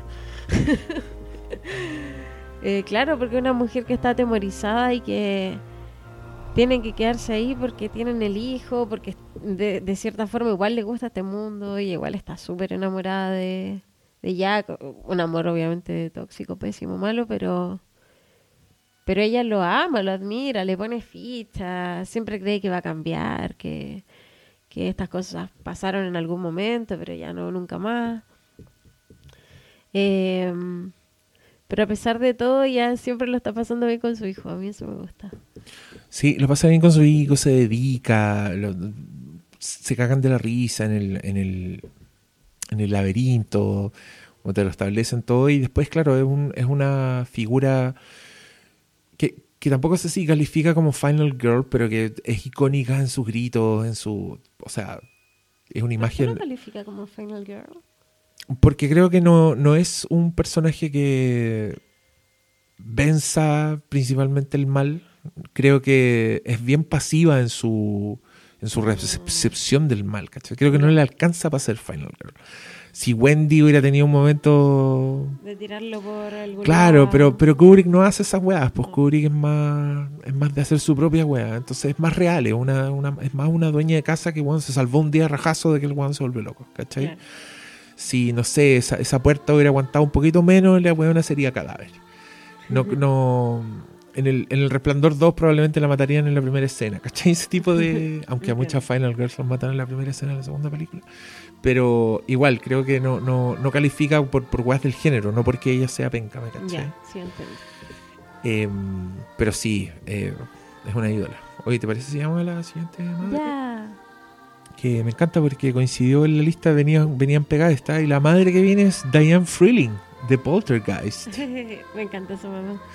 A mí también, y eso es, eso es el único motivo por el que está en esta lista. O sea, a- es una de las madres protectoras del terror. De hecho, tiene un momento icónico en que le grita a un fantasma, le grita, Don't you dare touch my babies, una wea así, y ella... Eh, Ay, es tan bueno ese momento. Creo que es el mejor momento de Poltergeist. Bueno, Poltergeist es una película de la familia americana tradicional dirigida por Toby Hooper, director de La Masacre de Texas, pero con el sedazo del productor Steven Spielberg. Entonces transcurre en un suburbio, es muy ET, hay niños adorables. Y tiene lo que, lo que tiene de ET también y de Spielberg, que creo que es muy fuerte porque él se lo pasó a muchos productos, que es un buen que te fascina antes de aterrorizarte. O sea, primero te muestra una familia adorable, donde los buenos son chistosos, donde la casa es una weá, una dirección de arte muy divertida. Como que si no llegaran los fantasmas, yo vería igual la película. ¿Cachai? La la vería hasta el final, me da lo mismo. La pieza de los niños adorables. Tienen un perro que hace weás, como que todo es, todo es chistoso. Y Diane Freeling es una mamá que es muy hippie, que, que es marihuanera, ¿cachai? Que la weona igual es súper joven, es a lo largo, porque se toma la weá con humor, agarra para el huevo a los cabros chicos. O sea, sí. yo cuando era más chica veía esta película encontraba que era una, una señora haciendo cosas de señora, pero ahora que la he visto grande y vieja, es una niña. es como- es- yo tuve una guagua a los 22 años. Era así, ¿cachai? Cuando estáis libre no, no estáis pensando en, hoy voy a ir a recoger los cubrecamas. No sé, como que te fuman cigarro y salí y escucháis una weá. Ella es muy de liberarse de la maternidad a pesar de que no parece una maternidad ni impuesta, sino que una maternidad que aparentemente la hace muy feliz y le gusta y la disfruta, pero sin embargo en sus momentos de soledad ella es esta niña que, que está conversando con el marido para arriba de la cama, fumándose un pito. Porque las madres no somos seres que estamos ahí puro pensando en tejer y en bordar, po. También hemos tenido vida, hemos tenido experiencia, hay otras cuestiones que nos gustan. Y a mí eso es lo que más me gusta de la mamá de Poltergeist, que es muy de verdad. Sí, y a mí me gusta también lo abierta que está a lo sobrenatural. O sea, esta loca cuando ve las primeras weas raras que pasan en la casa se cae en la risa y como que espera al marido y le muestra y tiene el suelo rayado porque ya cachó para dónde se mueve la silla. Pero después tiene ese momento en que ya todo se va a la mierda, que es cuando creen que cuando, después de que secuestran los espíritus a Caroline y ella literal como que va al otro mundo a buscarla y ya creen que ya pasó todo, pero todo en la casa empieza a desmoronarse y empiezan a salir cadáveres y se cae la piscina y la piscina está llena de esqueletos. Y después de eso se da cuenta que los hijos están en la pieza todavía y se mete a la casa y llega al pasillo y todo hijo, pero hace una hueá hermosa, que hace el clásico plano de el de vértigo, que tiene un nombre esta hueá, lo siento, pero es cuando acercáis el lente por zoom, pero la cámara se está alejando físicamente, entonces todo el fondo pareciera que se alarga, que es lo que hacía Hitchcock Eh, cuando el loco el miraba Rey abajo en vértigo, el Rey León también lo hacen en, en animación. Acá ella lo hace cuando mira el pasillo, porque el pasillo literal como que se alarga en tu mirada y al fondo están su hijo. Y la loca empieza como con un paso lento, pero a mitad de pasillo empieza a correr. Fíjense lo largo que es el pasillo en esa escena. Es hermoso, es un, es un pasillo surrealista, así, con una iluminación culiada muy bonita. Ni, ni cagando tiene dimensiones de casa porque la loca co- corre como media cuadra para llegar a la, a la puerta donde están los niños y los saca con un monstruo y, y- no, ídola. Y además creo que la buena actúa increíble. Me- es otra de esas actuaciones que digo, loco, nadie le ha tirado flores a esta mujer por mandarse a este personaje. Y además que es adorable. Hace que en las primeras escenas ya la amá y la encontré ahí simpática, tierna, quiero que sea mi mamá. La madre que viene es Donna Trenton y es la madre de la película Cujo o Yo- Cujo. Cujo. ¿Tú le dices Cujo? Sí, yo le decía, yo le decía. Cujo hasta que vi la película y caché que en inglés le dicen Cujo. Yo le digo cujo porque no he visto la película, pero en Friends le dicen cuyo y tú le decís cuyo. Entonces ahora me siento pobre cuando digo cujo. Pero está bien, pues sí, nosotros siempre hemos pronunciado la J así. Pero creo que en, en la, en la película es, es una palabra de origen nativo americano, entonces es Cujo. Eh, bueno, esta es otra novela de Stephen King. Una novela que él mismo ha declarado no recordar, porque al parecer la escribió en un, en un frenesí de cocaína y alcohol, que el weón no recuerda porque pasaba borrado. Y puta, yo creo que es un comercial bastante bueno para el alcoholismo y la cocaína porque es una novela. Es, es otra de las pocas novelas de Stephen King que tú no puedes soltar, porque la weá es, es cuática. Y la película agarra como ese corazón de esa novela, que esta novela se trata de un perro que es adorable, que es un San Bernardo gigante, que le encantan los niños, que todos conocen y todos lo aman. Y el weón persiguiendo un conejo se mete a una caverna de murciélagos y los murciélagos para variar cagando todo, eh, muerden a Cuyo y a Cuyo le da rabia. Y cuando Cuyo tiene rabia, ese es otro, otra pincelada de genio de Stephen King, es que el loco escribe desde el punto de vista del perro. Entonces cuando Cuyo es bueno, tú leís, sabís los pensamientos de Cuyo y Cuyo ama a los, a los, los niños, le gusta se acerca, dice, me gusta el olor de ese niño, voy a levantar al niño, el niño me tira la oreja pero no me importa, ¿cachai? Así, así piensa. Cujo, piensa cosas de perro. Y cuando tiene rabia, el guan solo quiere matar y odia todo y encuentra que está cansado y, y el olor de, la, de los humanos le da asco, entonces el guan muerde hasta que, hasta que dejan de moverse, ¿cachai? Es, Lo es terrorífico, es paloyo la wea. Y, y es chistoso porque en la, en la película es un San Bernardo, po. Tan tienen cara hueonado, te- le ponen sangre y le ponen weas, pero tú lo ves igual decís, ya, pues sí, es un San Bernardo, mira su carita. Y, y lo terrible de la novela empieza cuando. Ah, porque Cuyo es el perro de un mecánico, un señor que vive como a las afueras del pueblo. en una granja culiada y tiene su taller mecánico y tiene cuyo. Y llega esta señora, Donna, con su hijo que tiene como 7 años. Le trae el auto al mecánico porque el auto está en la última. Donde apenas llega el auto, se muere el auto, la mujer se baja y se da cuenta que están todos muertos. Y solo está Cuyo rondando el auto tratando de entrar para matarlos a los dos. Y ella No trata de pegarle. pa- claro, está encerrada. Y es una película que es como 127 horas, pero con una señora, un perro. Y ella es la mamá de Tea, además, la actriz. Ah, Sí. Y mira, a mí nunca me gustó tanto la película porque a mí lo que más me gustó de la novela es que te podéis meter en la cabeza del perro. Eso es lo que hace que sea tan terrorífica, además de la situación. En la película tenéis solo la situación y ya es bacán. Si viste la película, seguramente te la encontráis terrorífica y toda la weá. Pero si leíste la novela y después viste la película, no, no te gusta tanto. ya. Además que cambian el final. Ah, cuéntame el final. Es que en la novela ella lucha, aguanta como tres días, así, con el sol también, una agua no tenían agua, tenían nada. Oye, qué paja estar dentro. Y la, y la, la loca se empieza a desesperar porque el niñito se empieza a desmayar, está súper deshidratado, ¿cachai? Hasta que en un minuto la weona se agarra, un- ve que hay un palo a la distancia, porque todo así es detalles, pues, y como que ella, cuando el perro se iba, se da cuenta que alcanza a bajarse y avanzar cierta cantidad de metros y vuelve el perro, no se mete, y en un minuto como que se la juega, sale, agarra el bate, y la weona mata al perro a palos, ¿cachai? Y justo cuando llegan a buscarla, porque al mismo tiempo nadie sabía dónde estaba, ¿cachai? Andaban- el marido la andaba buscando. Y cuando finalmente llegan a ella y encuentran que la buena está con el bate y acaba de echarse al, al perro, el weón se mete al auto y le dice, ¿cuánto tiempo lleva muerto mi niño? ¿Cachai? El niño muere en Cuyo. Ella fracasa. Y en la película no, pues. La película lo logra. En la película el niño vive. Entonces, es una, pero pasa lo mismo. Ella igual lo, lo mata a Cuyo a palo en un momento así de Ya, heroína del el terror sublime. Sí, bueno, la cocaína ahí ya le jugó una mala pasada a Stephen King. mucho. Era mucho. Yo estoy de acuerdo contigo, pero todavía no sé, todavía me acuerdo del impacto culiado cuando el Sí. weón pregunta eso en la novela. ¡Ay, qué horror! ¿Y el niño está podrido y esas cosas? ¿o No, se pues sí, se había muerto. Se había muerto un, un par de horas. Ah, ya. Igual gratuita la pregunta al Mario, entonces. Dándole color. Claro, como loco, podía haber ¿Cuánto sido. tiempo lleva ¿Hace muerto? cuánto estáis con el cabro muerto? Mala onda, el weón. Sí, yo pensé que estaba como agusanado, no sé. Bueno, igual hay como un trauma ahí. Hay, hay otra historia, hay, hay teleserie, porque el, el, la, la buena le está poniendo el gorro a su marido cuando pasa toda esta weá. Y de hecho, el, el amante como que iba a la casa así a romperle las cosas. Entonces el otro buen llegaba, no solo veía que su esposa no estaba, sino que se da cuenta que se la estaba cagando. Entonces, de hecho, es como, es parte, no me acuerdo, pero creo que parte de eso era porque él se demoraba en llegar a ella. En un minuto pensó que el buen, la buena se había ido, ¿cachai? Entonces no la busca como si estuviera en problemas. Ah, No, si es terrible la weá, pero es buena.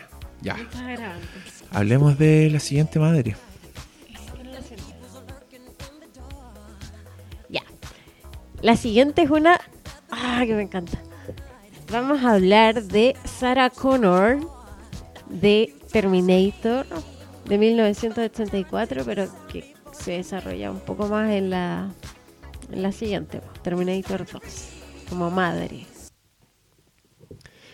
Pero el camino de, de Sarah Connor a convertirse en madre es increíble.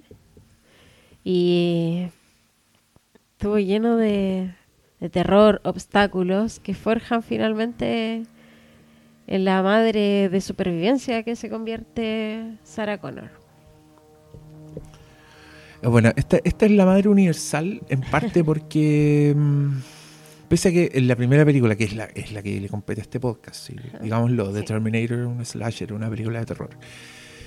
Y, y está Sarah Connor porque ella se transforma, ella es la mamá del salvador de la humanidad, O sea, ella es una, una mesera, piola, joven, que de repente llegan viajeros temporales y dicen, loco, tu hijo nos va a salvar, así que tú eres de, pronto la persona más importante de la humanidad, ¿cachai? Y creo que ese, peso de la maternidad igual importa en la película. Igual define un poco al personaje y define quién es Sarah Connor en la siguiente película. ¿cachai? Yo encuentro muy bueno el salto de James Cameron al, al hacer eso con ese personaje. Porque justamente es un personaje que está pensando solo en, en la importancia de su hijo. Sí. O sea, la loca solo se mete con mercenarios, con güeyes que tengan armas, está preocupada de entrenar al hijo, le, le enseña a usar explosivos, ¿cachai? Y, y a mí me gusta eso en un personaje. Encuentro que es súper buena escritura, como fracturar un personaje gracias a un conocimiento, ¿cachai? Esa weá es la- tragedia, es como decirle lo inevitable, es como decir... eh, Le decía a Edipo, loco, tú te vas a acostar con tu madre y vas a matar a tu, a tu padre. ¡Ay! Ya ¿Dónde tu vida se transforma en esa weá. A esta loca le dicen, oye, Tu hijo va a salvar. tu hijo va a salvar la humanidad en la guerra contra las máquinas. Y la loca termina en el manicomio, siendo una criminal, ¿cachai? Una terrorista que ha hecho puras weas. Y el cabro chico la tiene por loca y no ha recibido nunca una señal de afecto de su mamá, ¿cachai? A mí me gusta mucho el momento Igual en... cambia la historia natural de su maternidad el hecho de saber el oráculo antes de tiempo. Cuando- a mí me gusta mucho el momento en que después del ataque del T-1000 en el auto, cuando el weón mete como sus fierros y el cabro chico va en el asiento de atrás, Sarah Connor lo agarra y él cree que lo está abrazando, pero ella en verdad le está tocando la espalda para ver si tiene heridas, ¿cachai? Y el pendejo queda para la cagada y se pone a llorar y ahí es cuando Schwarzenegger le dice Why do people cry? Tratando de ser un padre. Con la frialdad de un padre. Get away from her, you bitch! En la siguiente película tenemos un duelo de madres. Y nos quedamos con James Cameron, eso es bastante interesante. Pero acá es chistoso porque nosotros dijimos que íbamos a nombrar a las madres y en este caso tenemos dos madres anotadas en la misma película. La reina Alien y la teniente Ellen Ripley en Aliens de 1986. Esta película es un híbrido, no solo es de terror, es de terror y de acción y de ciencia ficción, pero el componente de terror está y el de madres también, y estas son madres históricas. Aquí James Cameron es demasiado inteligente al hacer una película sobre un duelo de madres, sobre mostrarte a la reina alien como una madre, que es la madre de todas las criaturas y que pone los huevos y toda la y una y una madre que descubre que es madre en el transcurso de la película, que se encuentra a esta niñita Nut y que empieza a cuidar y que por salvarla a ella termina enfrentándose cara a cara con- con esta otra madre que a su vez está protegiendo a sus crías y es precioso. A mí me gusta porque me parece que en esta, en esta película ambas madres representan un poco como la fuerza de, de sobrevivencia que tiene la madre. Que la madre es la que hace que la vida siga, que, que pueda, que pueda preservarse la especie en el fondo. Entonces es súper interesante. A mí me gusta más que Ripley, la reina alien. Me gusta que las criaturas que, que tienen a su cargo, que no tienen la racionalidad del amor, que no tienen la racionalidad de, de los traumas, como la mente compleja de, de los humanos en el fondo, sea capaz de llevar a cabo los hechos tan pensadamente solo por el instinto de, de la preservación. Y la reina alien deja la cagá que, que deja solo porque quiere cuidar a sus huevitos y tener hijos y, que ellos vivan y que tengan comida. En el fondo ella está asegurando como todos los medios para que su para que sus criaturas existan nomás. po. No está buscando vengarse de Ripley ni mucho menos. Pero al mismo tiempo Ripley tiene la necesidad de cuidar a su especie y de, de cuidar a sus amigos, porque ella sí tiene lo- los elementos obviamente sentimentales que, que son necesarios para que sea una persona. Eh, y a mí me gustan la- las interpretaciones, que no, no estoy tan segura si es así, porque yo siempre he visto la versión extendida de Aliens. Pero en, el, en la película, la versión theatrical, ahí como que tú infieres que esa maternidad con Nut es una maternidad adoptiva absolutamente. ¿No? ¿Sí? Confírmamelo, por favor, Diego. Sí, es que la en la, la, la versión extendida que yo encuentro inferior a la theatrical, digámoslo, no siempre las versiones más largas son mejores. Y en este caso es patente una de ellas. Y creo que creo que James Cameron sobreexplica porque te cuentan que Ellen Ripley tenía una hija. Que al estar ella 50 años flotando en el espacio, la hija. No, más, pues, no me acuerdo cuánto tiempo estuvo, pero la hija se murió de vieja. Entonces la hija dejó, quedó huérfana, entonces ella sufre porque perdió una hija. Y después conoce a esta niñita y es como todo más obvio, ¿cachai? Porque lo está haciendo y todo. Pero en el theatrical ella, ella es la teniente terrible y que se encuentra con una cabra chica y de a poco empiezan a forjar esa weá. Y llega el punto en que la opción es irse y, y salvar la vida y matar a todos los aliens con una bomba atómica o devolverse ante la remota posibilidad de que esta niñita esté con vida y Ripley lo hace y ahí tú decís, wow, ¿cachai? Esta buena encontró la maternidad, no, no, es, no es un trauma, no es nada. Y a mí eso me gusta mucho más que el, que el original y creo... No, puta, es que yo creo que es... Yo creo que es Creo que James Cameron está de acuerdo conmigo. O sea, por algo sacó la web. Claro. ¿cachai? El one dijo, no, yo creo que estoy explicando mucho. Y de- si después las extended las sacan porque por motivos comerciales, ¿cachai? Porque está la weá, porque ah, podemos sacarle más plata a esta weá, hagamos una nueva versión. Pero James Cameron no, es un weón que le importa hacer películas largas o cortas, ¿cachai? Yo creo que el loco cuando saca la weá las saca porque, porque Es importa. como tienen que ser, ¿no? Sí, así que yo escojo creer que ese es el canon. Filo, no, no existe Ya. esta. Ya, esta es que sí, es que me gusta esa... Porque a mí se me abrió un poco el mundo cuando me contaste eso, porque yo siempre había visto la versión extendida, que no sé si es la que daban en la tele, pero yo no me acuerdo de la de la tele. No, en la Y- o sea, yo, me acuerdo haberla visto, pero no, no me acuerdo como de los hechos, ni cómo está armada, ni nada. Pero sí cuando empecé a ver conscientemente Aliens, siempre vi la extendida. Pero cuando el Diego me contó que no era así, que yo estaba viendo cuestiones que, que debieron editarse, me pareció más interesante la, la maternidad de Ripley, porque ya no era este trauma latero de, ay, va a haber una niña y se va a enternecer, sino que Ripley encuentra a Nut, como igual la trata súper bruscamente al principio. No tiene tanto sentido que haya sido una, una madre, porque como que la trata como que la toca con un palo casi. y después a medida que la niña igual va avanzando un poco más, ella también va, va como encontrando el sentimiento con la niñita hasta que finalmente la cuida como de la misma forma en que la alien está cuidando a sus huevos. Sí, no, yo encuentro que Alien sí es súper. O sea, eh, Ripley sí es súper maternal. Pero me gusta que en la, en la película de. la versión donde no sabéis que Ripley tenía una hija. Creo que tiene más que ver con una admiración de Ripley de, de una niñita que sobrevivió en los, enfrentándose a los aliens, ¿cachai? que ella conoce. Entonces, su- creo que su sobreprotección va por ahí. Porque de hecho ella le, le limpia la carita, después se- va, la va a cuidar cuando está durmiendo, ¿cachai? Le va a decir, oye, tranquila, vamos a salir. Cuando el cuando Hicks le da un- la pulsera rastreadora a Ripley, lo primero que Ripley hace es ponerse a la cabra chica, ¿cachai? Porque, porque quiere cuidar a la cabra chica.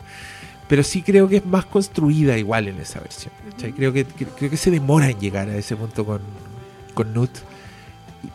Y, y me parece más bonito si es lógico, si es parte de la misma historia que si es un trauma de ella. ¿cachai? Sobre todo si era este dato que igual que en el aire, porque tú En la decías 1 no como- aparece ninguna pista de que, No, que. Ripley haya tenido ninguna hija tampoco. Sí, por eso también no creo que habría sido tema. Si, si Claro. Ripley tuviera un hijo, sí habría, lo habría mencionado en algún minuto. Habría Claro. dicho, no, tengo que volver a mi hija. No se ¿cachai? habría arriesgado tanto quizás. Quizá, o no sé, pues igual el, el viaje espacial era como por años, tampoco es Claro. porque... Oye, vamos a la siguiente madre. Esta también es un duelo de madre. En una película de 1992 que yo no sé si es tan recordada. Yo no la veo tanto en ninguna parte. Pero yo- a mí me fascina esa película que se llama La mano que mece la cuna. Y yo la digo en español porque creo que solo la he visto en español. y es buenísimo ese título, además. Es bonito, ¿no?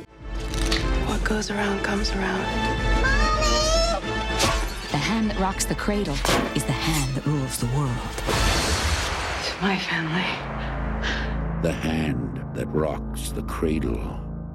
La mano en que mece la cuna es una película del año 92 que se trata de una familia que está esperando una guagua y que en uno de los controles médicos la madre de la familia es abusada sexualmente por el ginecólogo.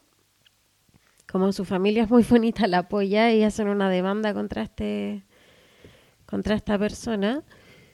Y además conocen otras familias que les había pasado lo mismo, donde mujeres habían sido abusadas por este ginecólogo y hacen una demanda y ganan, bla, bla, bla. Pero al tiempo llega a la casa a trabajar una nana muy perfecta, muy simpática, muy adorable, que sabe mucho de niños, que encanta a los niños a través de ciertos trucos también, porque ella es bien maldadosa. Y en un momento te revelan al final de que ella es la esposa del ginecólogo y que básicamente le arruinaron la vida porque el marido quedó preso para siempre y ella quedó, sí, se suicida, no me acuerdo ese detalle. Y ella pierde su guagua. Ella está embarazada y pierde a su guagua y vuelve a vengarse de esta familia. Eh, una pesadilla. Pero también son dos madres que están cuidando lo suyo. Bueno, esta está vengándose en realidad de todo lo que perdió. Pero también la lucha de la otra es súper justa.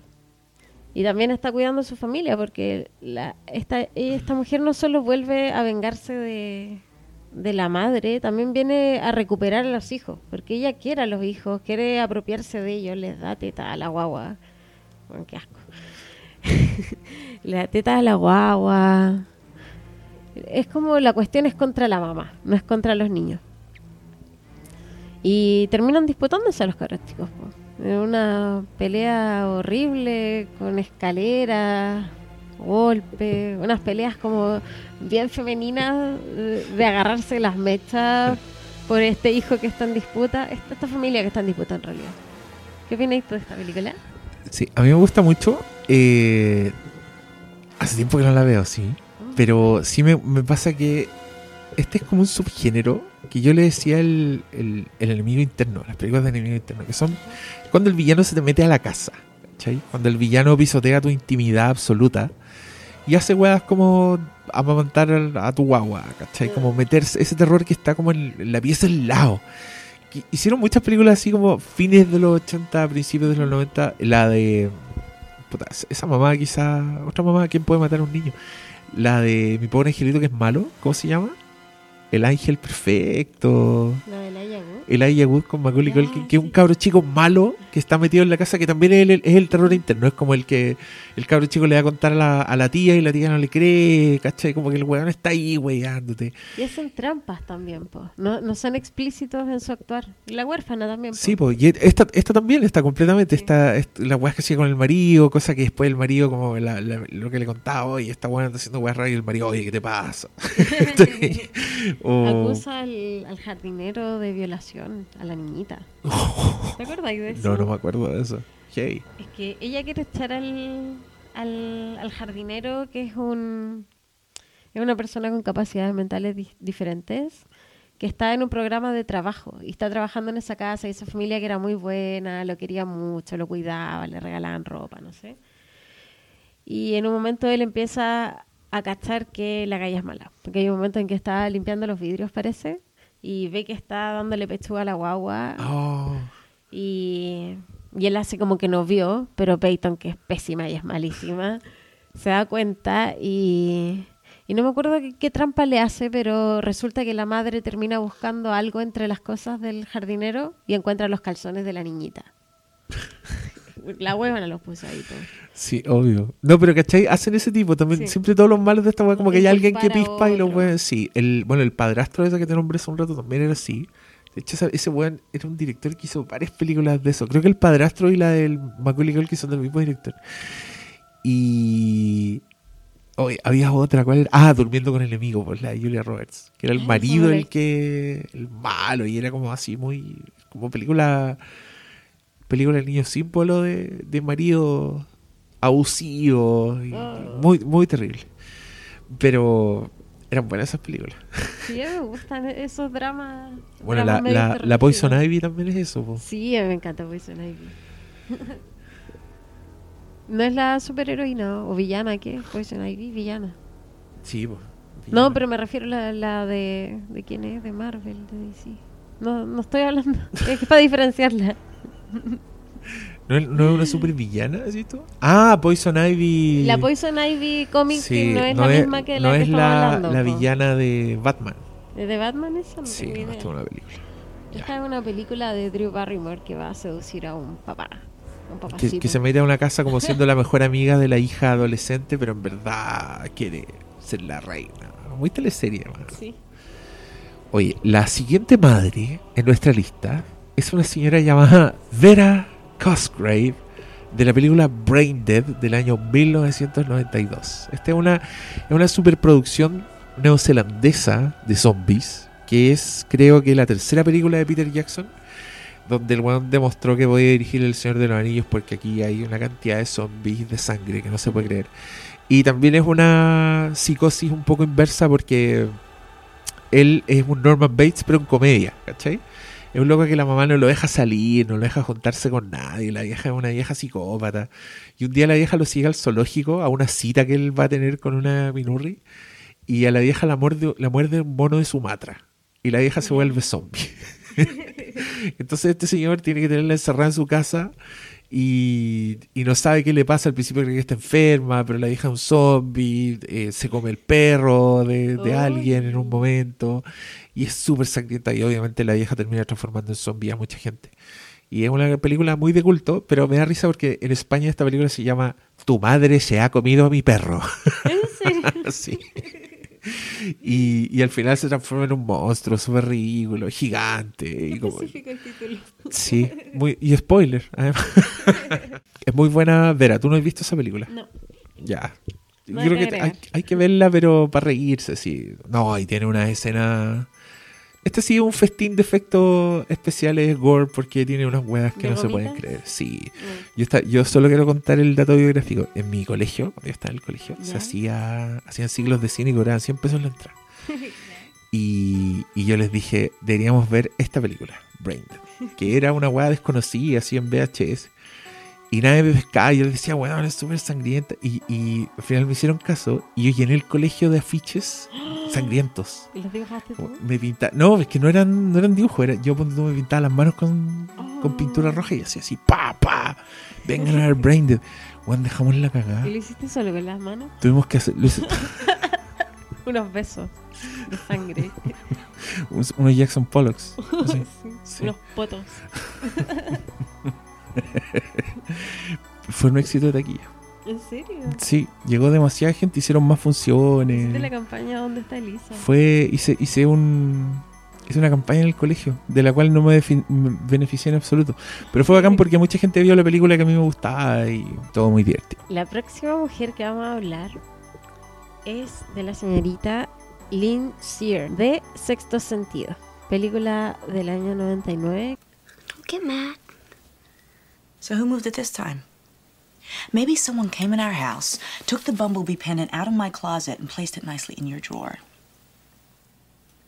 Maybe.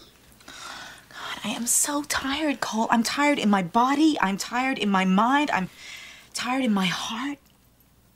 I need some help. Es una madre muy importante en, en la película. po. Porque, a ver, ay- ayúdame tú que relatáis mejor las películas. Ah, no, porque yo, yo solo quería contar que fue la primera vez que Tony Colette dejó la zorra Siendo madre. en una película de terror. Y, y que sí estuvo nominada al Oscar esa vez. Así que la academia sí ha tenido buen criterio. Pero. mm, Ay, es que yo, yo acá la, pon- la, pondré- la pongo por muchas razones. Algunas muy cercanas a Poltergeist. De entrada creo que es una muy buena madre. Es una madre muy trabajadora, además. Que se nota que le tiene poca paciencia al cabro chico, pero que tú entendís completamente que la buena está sufriendo porque su cabro chico tiene una weá rarísima que no se la cuenta nunca. Y que de hecho todo su arco en la película, toda, toda su historia es llegar a entender lo que le pasa al hijo. Y para mí la escena más bonita y el corazón de sexto sentido es cuando ellos están en ese taco y él le explica que ve gente muerta y la manera en que la convence es que le dice a veces me viene a ver la abuela y le dice una weá que le dijo la abuela que le hace todo el sentido del mundo a Tony Colette y Tony Colette se da cuenta. Le digo Tony Colette porque para mí es Tony Colette, no es su personaje. Y, y es conmovedor. Y yo no puedo creer que una mujer de, creo que tenía como 28 años cuando hizo esa, esa película, te actúe un- de entrada un una madre como con tanta vida encima, como con tanto carrete. Y, y darle tanto realismo a esta weá, si de eso se trata, loco. Si el terror se trata de weas muy absurdas, de weas muy, muy tiradas de las mechas, muy extremas. Pero que gracias a gente bendita como Tony Collette, como Ellen Burstyn, como Joe Beth Williams, tú te crees Y llegáis a sentir. Y a mí me pasa eso con sexto sentido. Me gusta mucho la realidad que le pone Tony Colette a sus personajes. Eh, ponte tú en una parte, y que no- creo que nunca en las películas he visto algo tan natural y que nunca está en las películas, pero Tony Colette, ponte tú, anda, anda con el canasto de la ropa sucia y anda con audífonos escuchando música. Porque ese, ese tipo de weas tan cotidianas no se ven en las películas. Pero Tony Colette anda con su canastito con ropa sucia escuchando música. Y. Y. ¡Wow! Lo único que me sorprende de esa película es que al darte cuenta del giro y que Bruce Willis, que era el especialista, el psiquiatra infantil que estaba tratando a este cabro chico, es un fantasma y nunca fue contratado ni nada, me, me- me da pena que Tony Colette sea tan pasiva con el problema de su hijo. O sea, no lo ha llevado a ninguna parte. No lo ha llevado. Que de otra forma no, Creo que no, puede. explicar la película. Sí, pero veo, creo que su personaje está tan involucrado con el niño que ¿Te hace algo sentido? habría hecho. No, creo que algo habría hecho. O sea, no me hace sentido. Pero es el tipo de weas que aparecen en mi cabeza después de 20 años de estar pensando sexto sentido y esos personajes. O sea, no es algo que me moleste. ¿No te es, un, no es un deal breaker. No. Es que, Es que es tiene- es tiene es un drama en realidad. La película no se trata de. En realidad, de eh, sobre explicar por qué el fantasma funciona y por qué tú lo creí. La película se trata de todo lo que pasa a esa mujer, de todo lo que pasa ese niño paralelamente y cómo se van acompañando, como la familia chiquitita que son, eh, en los dos dramas que está pasando cada uno. Porque no son dramas que se toquen tan directamente, porque ellos no lo hablan entre ellos, no, no tienen la información, pero si están ahí el uno al otro, el niño sabe que puede confiar en su mamá, no es una mamá que le esté faltando. Y, y ella al mismo tiempo igual está en su propio drama con su hijo, no entendiendo qué mierda le pasa, por, por qué eres así de movie. Pero cuando ya todo se desenreda, funciona distinto y te va ahí explicando las cosas, pero estáis preocupado de, de esa relación. No estáis preocupado de, oye, pero ¿por qué el fantasma aquí ella no se dio cuenta? Da lo mismo. Entonces, sí, tenéis razón, no un deal breaker. Y, mm, y digamos también que ese niñito es sobrenatural su actuación. Yo no entiendo cómo un niño puede actuar así. Y dado el currículum de Shyamalan, en verdad no puedo creer que alguien le pueda sacar tan buena actuación a los cabros chicos. Porque es una constante. Se pone- hace películas con cabros chicos y todos los cabros chicos actúan bien en sus películas. No sé cómo lo hace. No sé, ese copo. en Servan hasta el muñeco le saca buena actuación. Hoy me da mucho miedo. No, pero piensa los cabros chicos de señales, los cabros chicos Oh, de, de de Visit. Visit. Todos actúan bien. Seco. Y son niños naturales. ¿Tiene hijo él? Sí, pues. Ah, por eso. Tiene hijos y se supone que las historias que Mel Gibson le cuenta a los niños en señales de su nacimiento es la historia del nacimiento de su hijo. No, qué lindo. Bonito, ¿cierto? Oye, ya. La siguiente madre en nuestra lista es una señora llamada Grace de la película Los Otros del año 2001. What have you done with my daughter? Are you mad? I am your daughter. You're not my daughter! No! Es una mamá parecida a la de sexto sentido porque es una mamá que no cacha lo que está pasando. Y sigue viviendo la vida como que todo fuera muy normal hasta llegar al giro final donde ella en realidad se da cuenta de lo que realmente está pasando y tener que, que aceptar la situación. Po. Y de, claro, a sus incredulidades, a, a lo que no están viendo de la escena.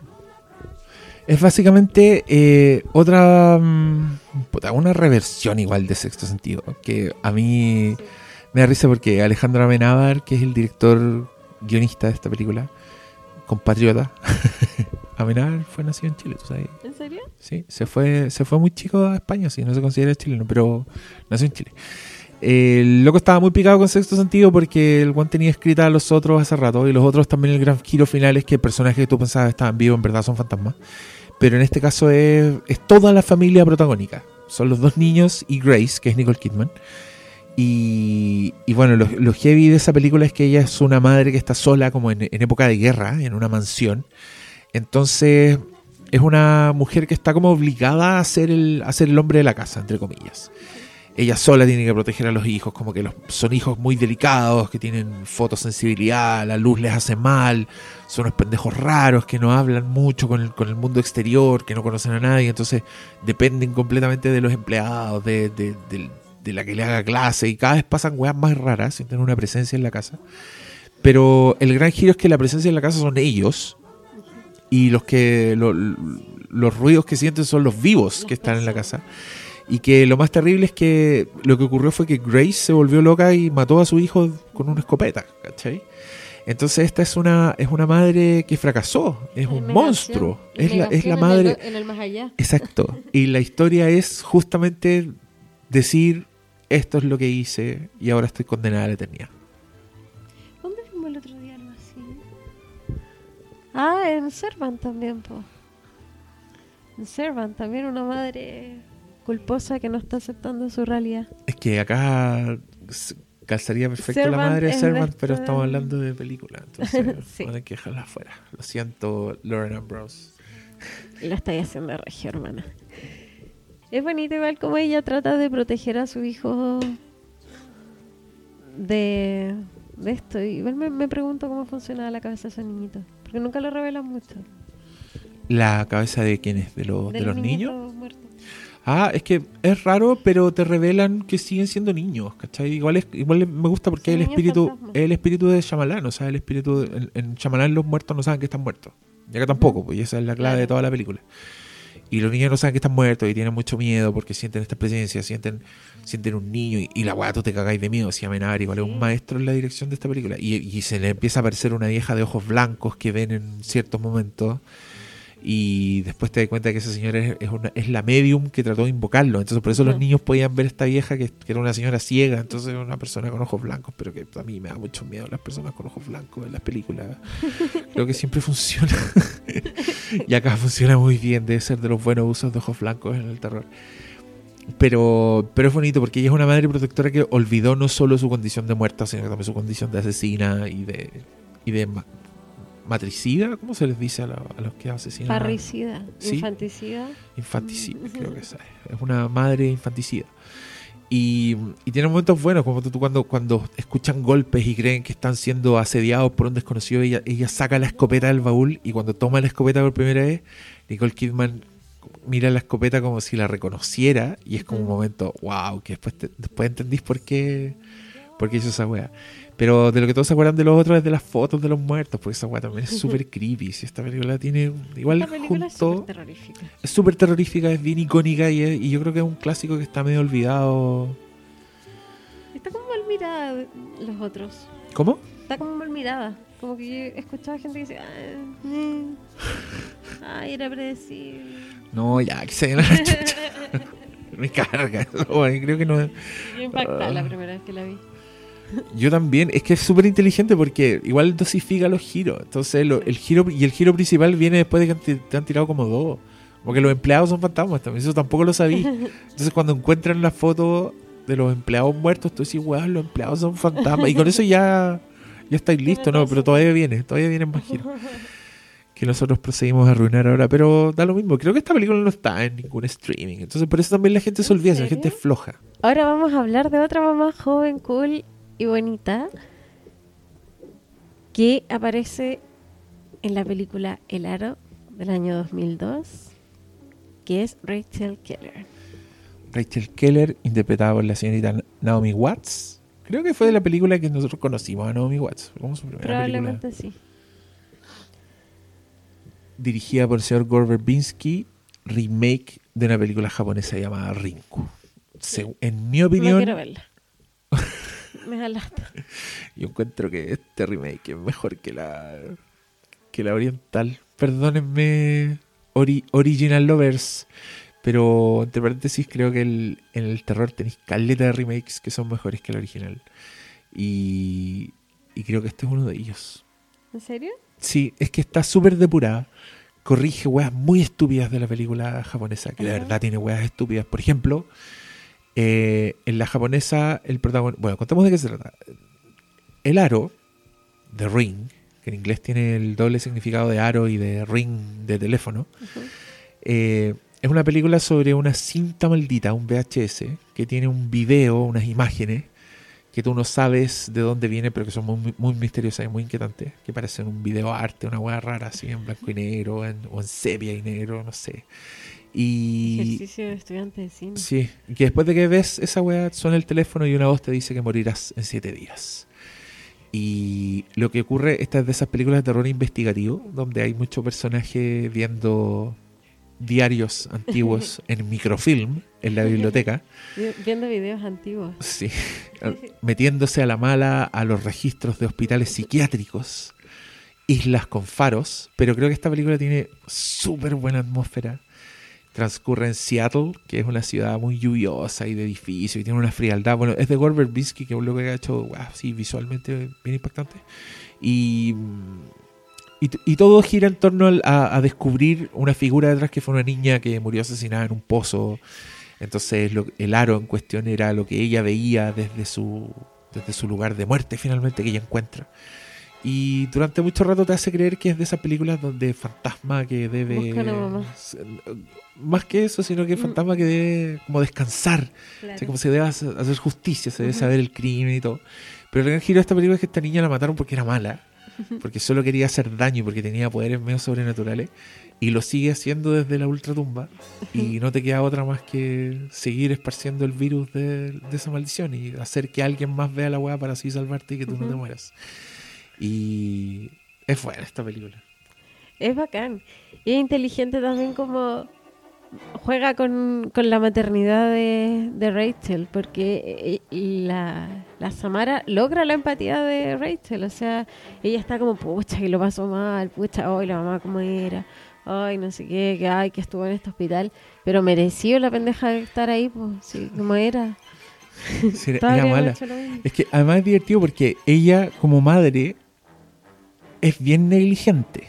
O sea, es una mamá que Es no pesca al cabro chico. Pero es que además el cabro chico es sobrenatural. Pues es un cabro chico súper independiente que cuando ella está encerrada como en sus pensamientos, así mirando la cinta, diciendo dónde sale esta guay, el pendejo le golpea la puerta y le dice, oye, me voy a ir al colegio. Chao, casi que te dejé almuerzo. Y porque el pendejo se viste solo, es muy independiente. Y, y es rarísimo el pendejo. Y claro, ella se pone en marcha también cuando se da cuenta que el niño vio el video. Cuando ella ve que el niño ve el video, ahí ya su urgencia se multiplica y es como tenemos que descubrir cómo sacarnos de esta weá. Y, y bueno, volviendo a los defectos del original. El original, el weón es el protagonista de la película. Él es el, el personaje activo. Y el loco tiene como poderes. Pero qué weón, el, el niño, No, pues el... Es que te acordás que hay un minoco ¿ya? Que en la película te dicen muy piolamente que es el papá del niño, pero que ellos tienen una relación y que él no se hizo cargo nunca y ella tampoco lo resiente. Y, y él es el que termina muriendo, pues el weón que se le aparece a Samara al final, cuando sale de la tele y mata al weón en cámara, es ese, pues es el loco de barba. el- ese- y ese es el protagonista en la japonesa, no es la mujer, no es la mamá del niño. ¿Qué le importa a los Pero lo más fome es que el weón es, es clarividente. Entonces el loco llega a un lugar y toca onda, una puerta y dice, y estuvo aquí. Y yo como me estoy weyando. Y, y, y alguien me dice que es mejor lo original, teniendo esa weá tan charcha. Yo nunca la he querido ver. Es que me, me da paja porque me gusta la... No, es que lo que ti- yo encuentro, le- por supuesto que le vamos a dar mérito, encuentro que es la media historia y la tiene. O sea, en Ringo está la weá del video maldito y de esta persona que busca. Pero claro, en la Ringo original, recién cuando el weón lo matan, ahí entra en acción la mamá del niño. Y la mamá del niño es la que decide como empezar a repartir el video, ¿cachai? Para salvarse.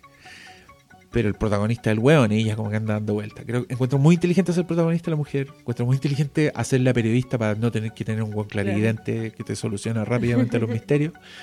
Y, y encuentro que la Samara les quedó filete. Sí, la Samara es muy bacán. ¿Cómo es la otra? Es que igual tiene su encanto el original, porque el original, el original es más teatro, es más sus movimientos son creepy, Ujú. ¿cachai? La, la Samara gringa es, es una pendeja, de verdad. Y es como un holograma que va saliendo Sí, a pues y tiene como distorsión televisiva, Sí. así como que la buena así como tiene interferencia. No, la Sadako, que se llama la, la original, la loca es como... eh, bueno, de entrada la interpreta un hombre, ¿Y no un hombre muy la flaco. tele? Sí, ¿O pues sí? igual sale Ya. la tele. Igual sale de la tele, pero sus movimientos son de una manera muy rara y ¿Y si no creepy tenés la weá igual. Pero es que puta, es como decir si no tení. Mar. ¿cómo te come el tiburón?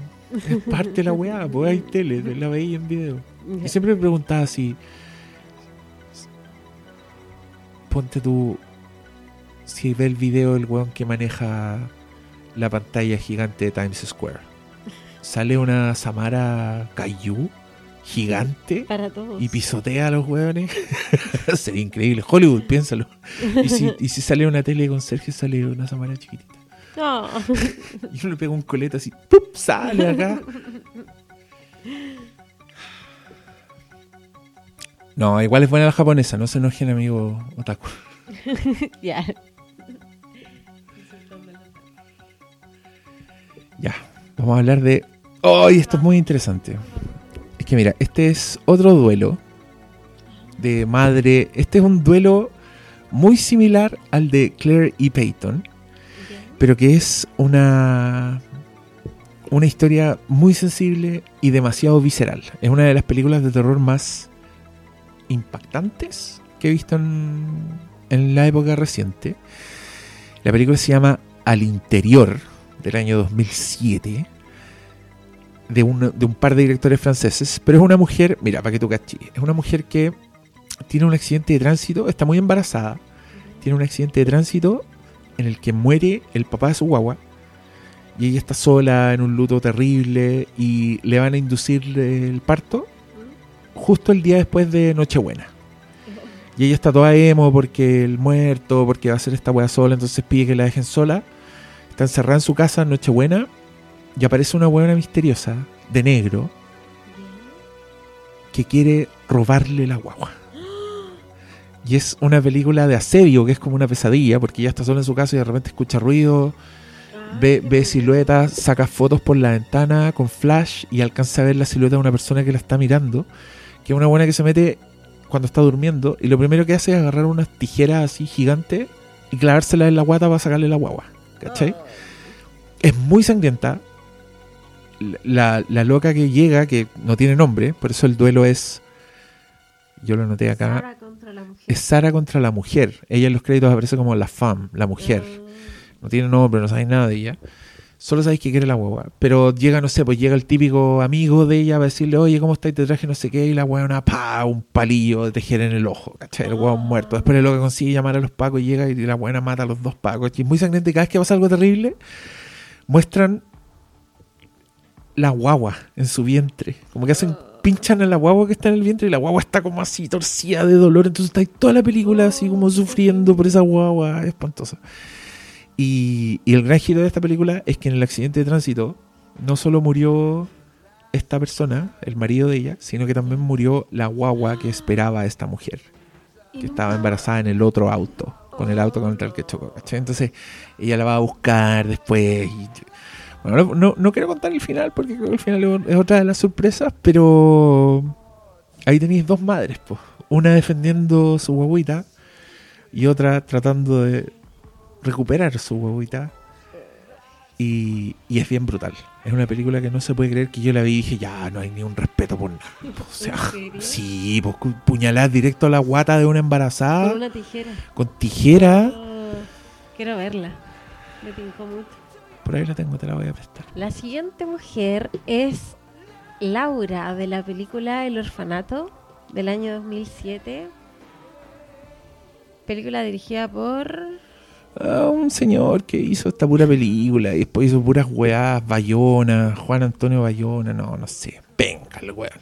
Pero El Orfanato es una gran película Es producida por Guillermo del Toro, que creo que el loco tocó perfectamente el tono de drama y de melodrama necesario para su historia, lo cual después se le fue a la rechucha en todas las películas que hizo después. Pero acá está bien y bueno, esta es una película de una señora española que tiene un hijo que ama y el hijo se le pierde. Y ella empieza a sufrir eh, todos los dramas posibles de tener un hijo perdido, pero al mismo tiempo empieza a ser como asaltada por apariciones que hay en su, en su propia casa. Donde ella descubre había un orfanato antes de que... No, ella se va a vivir ahí porque era el orfanato donde ella vivía. Ah, era así, que no me acuerdo, en verdad. la- Ya, y como ya. le tengo mal al director, no la he visto, no. Ya, no importa, no importa. Pero aquí vamos hablando. No, ella Ya. se va a vivir a esa casa porque era el orfanato donde ella había crecido. Entonces ella conocía la historia de la casa. Conocía quiénes habían vivido, conocía a ciertas personas que habían trabajado en el orfanato. Por eso después encuentra raro ver ciertos niños y ciertas apariciones. Porque se da cuenta que son personas que trabajaron ahí o vivieron ahí. Entonces ya se da cuenta que son niños muertos. Eso. Sí, y es de, la, es de las buenas películas de fantasmas. Yo me acuerdo que me asusté bastante. Tiene imágenes bien, bien terribles. Tiene un. Bueno, el- el- como uno de los principales apariciones es como un niño con un saco en la cabeza, que es bien memorable. Y, y es elegante, Es todo. bonita, es bonita esta película. de la película, porque parte siendo una película de, de drama con pérdida. Después es una película como un poco de investigación sobre la pérdida. Y después pasa a ser absolutamente una película de fantasma. Y después ya, al principio la película es súper terrorífica en, en esos tres como géneros que tiene. Pero después pasa a ser una película súper emo y súper bonita. Como que está ahí empatizando con los fantasmas. Pucha, que lo pasaron mal, ay, que los fantasmas tengan una mamá. Sí. Y ella termina, termina siendo mamá de todos los niños fantasmas estando viva. Horrible. Ah, yo lo interpreté, yo interpreté como que ella se pasaba al, al otro mundo. ¿Tú entendís como que se murió? No sé si se murió, pero sí se pasó al otro mundo. Porque la veis con ropa de institutriz del orfanato antiguo. po. Ella, ella como que, no sé, yo entiendo como que se quedó a vivir ahí con los fantasmas y ser En el, fantasma en, el, en el inframundo, po. en la ultratumba. Pero es que ella los ve, pues siempre estuvo ligada a la ultratumba, ¿no? Ya, pues, que la de nuevo, deberíamos, no deberíamos haber puesto esta wea si fue todo un chambón. bueno, eso, eso fue nuestro resumen de la memoria nebulosa de personas con el cerebro maltratado. Usted, fan del orfanato, no se enoje, háganos el resumen o... Pero Laura era una buena mamá ya, eso es lo importante. No, sí, es una buena mamá, Mamá que... Es una mamá que tiene mala cueva nomás, y la wea que le pasó con el pendejo, cual es horrible también. Puta que me da pena esa wea. Es horrible. Pero bueno, tenemos otra mamá. Que aquí me da risa porque, mira, esta fue una de mis primeras peleas así que yo de verdad sentí con el género. Tú hoy día me decías, ay, qué bueno que saliste del closet con el género. Y me quedo pensando esto, porque sí, quizás yo antes no era muy vocal con, con lo mucho que me gustaba el terror, pero si me pasó fue por cosas como esta. Cuando yo vi la película Mama, el 2013, encontré que era una tremenda película. Me gustó mucho la wea. Creo que tiene muchos defectos, creo que se le notan por ahí unas costuras bien pencas en el tercer acto, pero todo lo que vino antes lo encuentro tan bueno como a nivel de propuesta, de ejecución, de muchas weas, que yo le di una crítica favorable a esta película y me encontré con, puta, no sé, si me dejaron 100 comentarios, onda, dos weones dijeron que era buena y el resto era como de la wea mala que me hiciste ir a ver. ¿En serio? Sí. A mucha gente no le gustó la película Mama, pero a mí me encanta y su inclusión en esta lista era, era una de las películas que iba sí o sí. Porque esta película tiene varios elementos de lo que hemos dicho antes. Así es película de- investigativa, donde te enteráis de la historia, de un espectro finalmente. Es bien parecida al, al orfanato en ese sentido, al tránsito que hace, como que parte como película full de terror, tiene una parte que es full de fantasmas, pero después termina igual en un lugar como más bonito, como más cercano a la fantasía, donde hay como un equilibrio, que que es bien enfermo igual lo que pasa. Pero se, la- las voy a contar, igual es una... no sé si es tan simple como está contada, como que creo que quizás es demasiado enrevesada la weá, uno de los defectillos que le encuentro. Pero básicamente es la historia de una, de una mujer, de una paciente psiquiátrica que se suicida, que se transforma en un espíritu y ella como espíritu lo único que quiere es ser madre. Y un par de niñas que por circunstancias que te explican en la película quedan perdidas en el bosque. Este fantasma como que se hace cargo de la crianza de estas dos niñas durante un par de años. A las niñas las encuentran y, son como unas niñas salvajes que crecieron solas, entre comillas, pero no crecieron solas, crecieron con este fantasma. Y cuando son adoptadas por, por el tío de ella, por, por su tío, por el hermano del papá que está muerto en la película, esta presencia mama sigue a las niñitas. Va a buscarlas porque sigue cuidándolas. Y, este señor Mu- Muchetti que hizo un corto que a Guillermo del Toro lo dejó loco y dijo transformemos esta buena película. Yo encuentro que es un maestro para escenificar apariciones de fantasmas. Creo que es muy cinematográfico.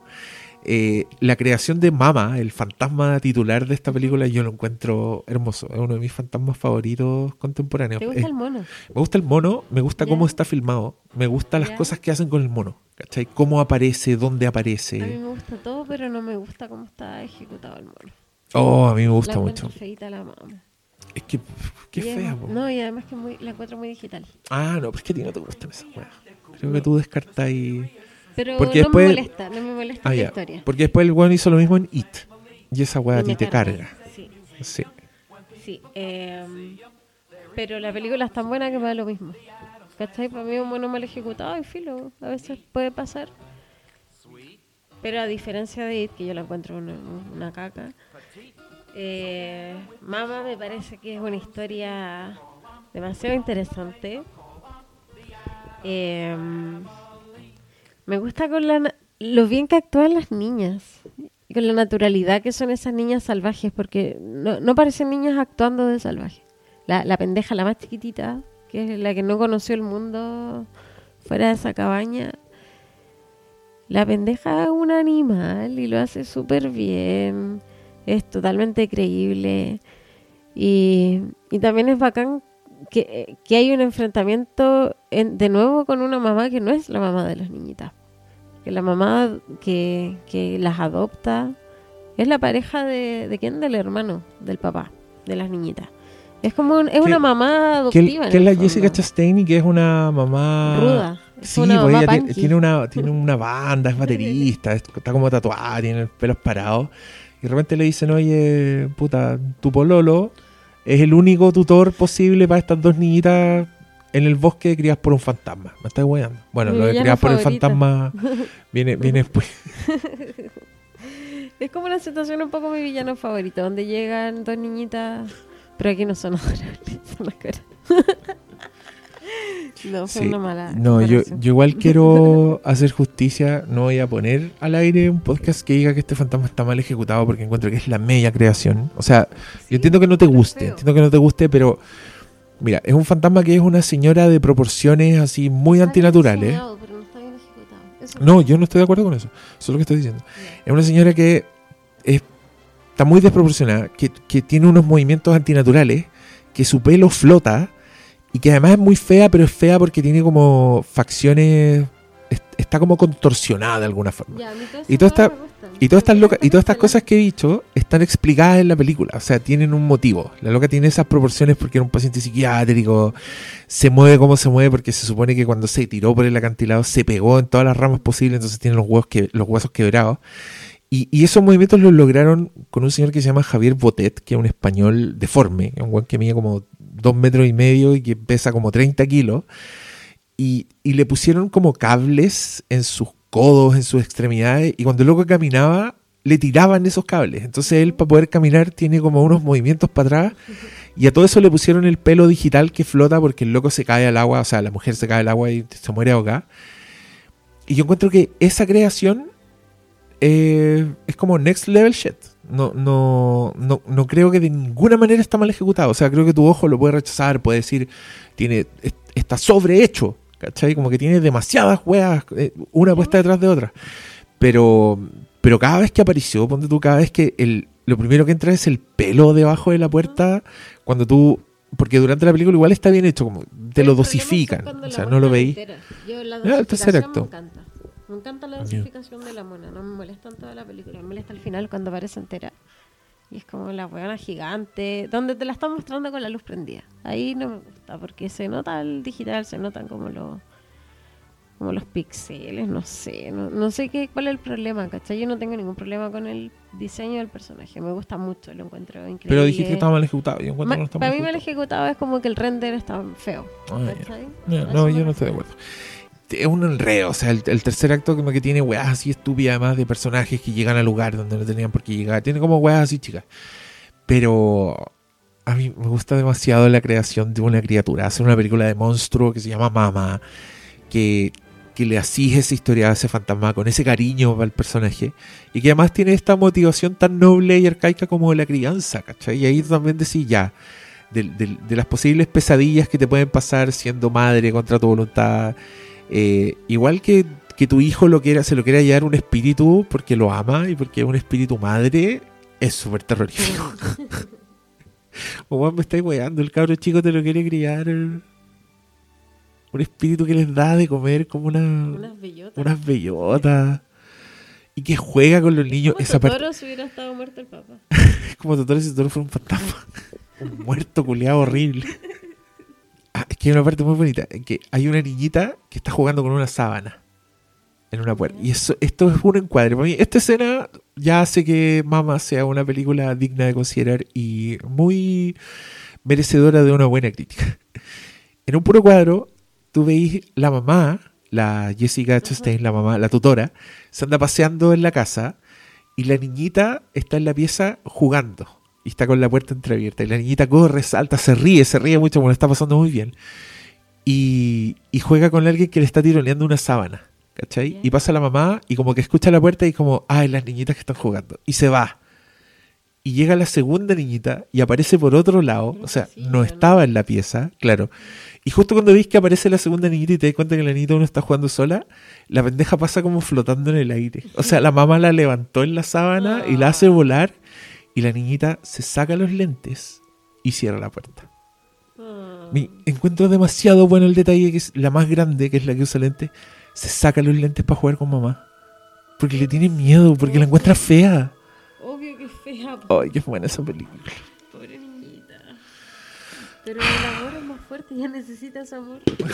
Háblale al micrófono. los niños necesitan tener a alguien que los quiera, po. Por eso son capaces de amar a cualquiera y entregarse a cualquiera, por eso son tan vulnerables. Y bueno, el- ese es el final bien enfermizo de mamá, pues que son dos niñitas y el fantasma al final se lleva a uno, se lleva a uno. Y deja a la otra niña. Entonces. niña lo decide. Pero esa niña igual, es que la más chica como que nunca dejó de amar a mamá y prefería estar con mamá. Sí.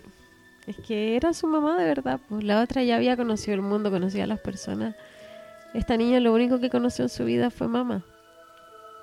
Y se fue con unas polillitas. Así es. mariposas. Oye, y cuéntanos sobre la penúltima madre. Eh, la próxima madre de la que vamos a hablar es Amelia, de la película The Babadook del año 2014. Esta película a mí personalmente me gusta mucho porque yo cuando la vi, la vi sin saber nada. Eh, la agarré creo que fue Netflix o algo así. Me tincó la descripción y la empecé a ver.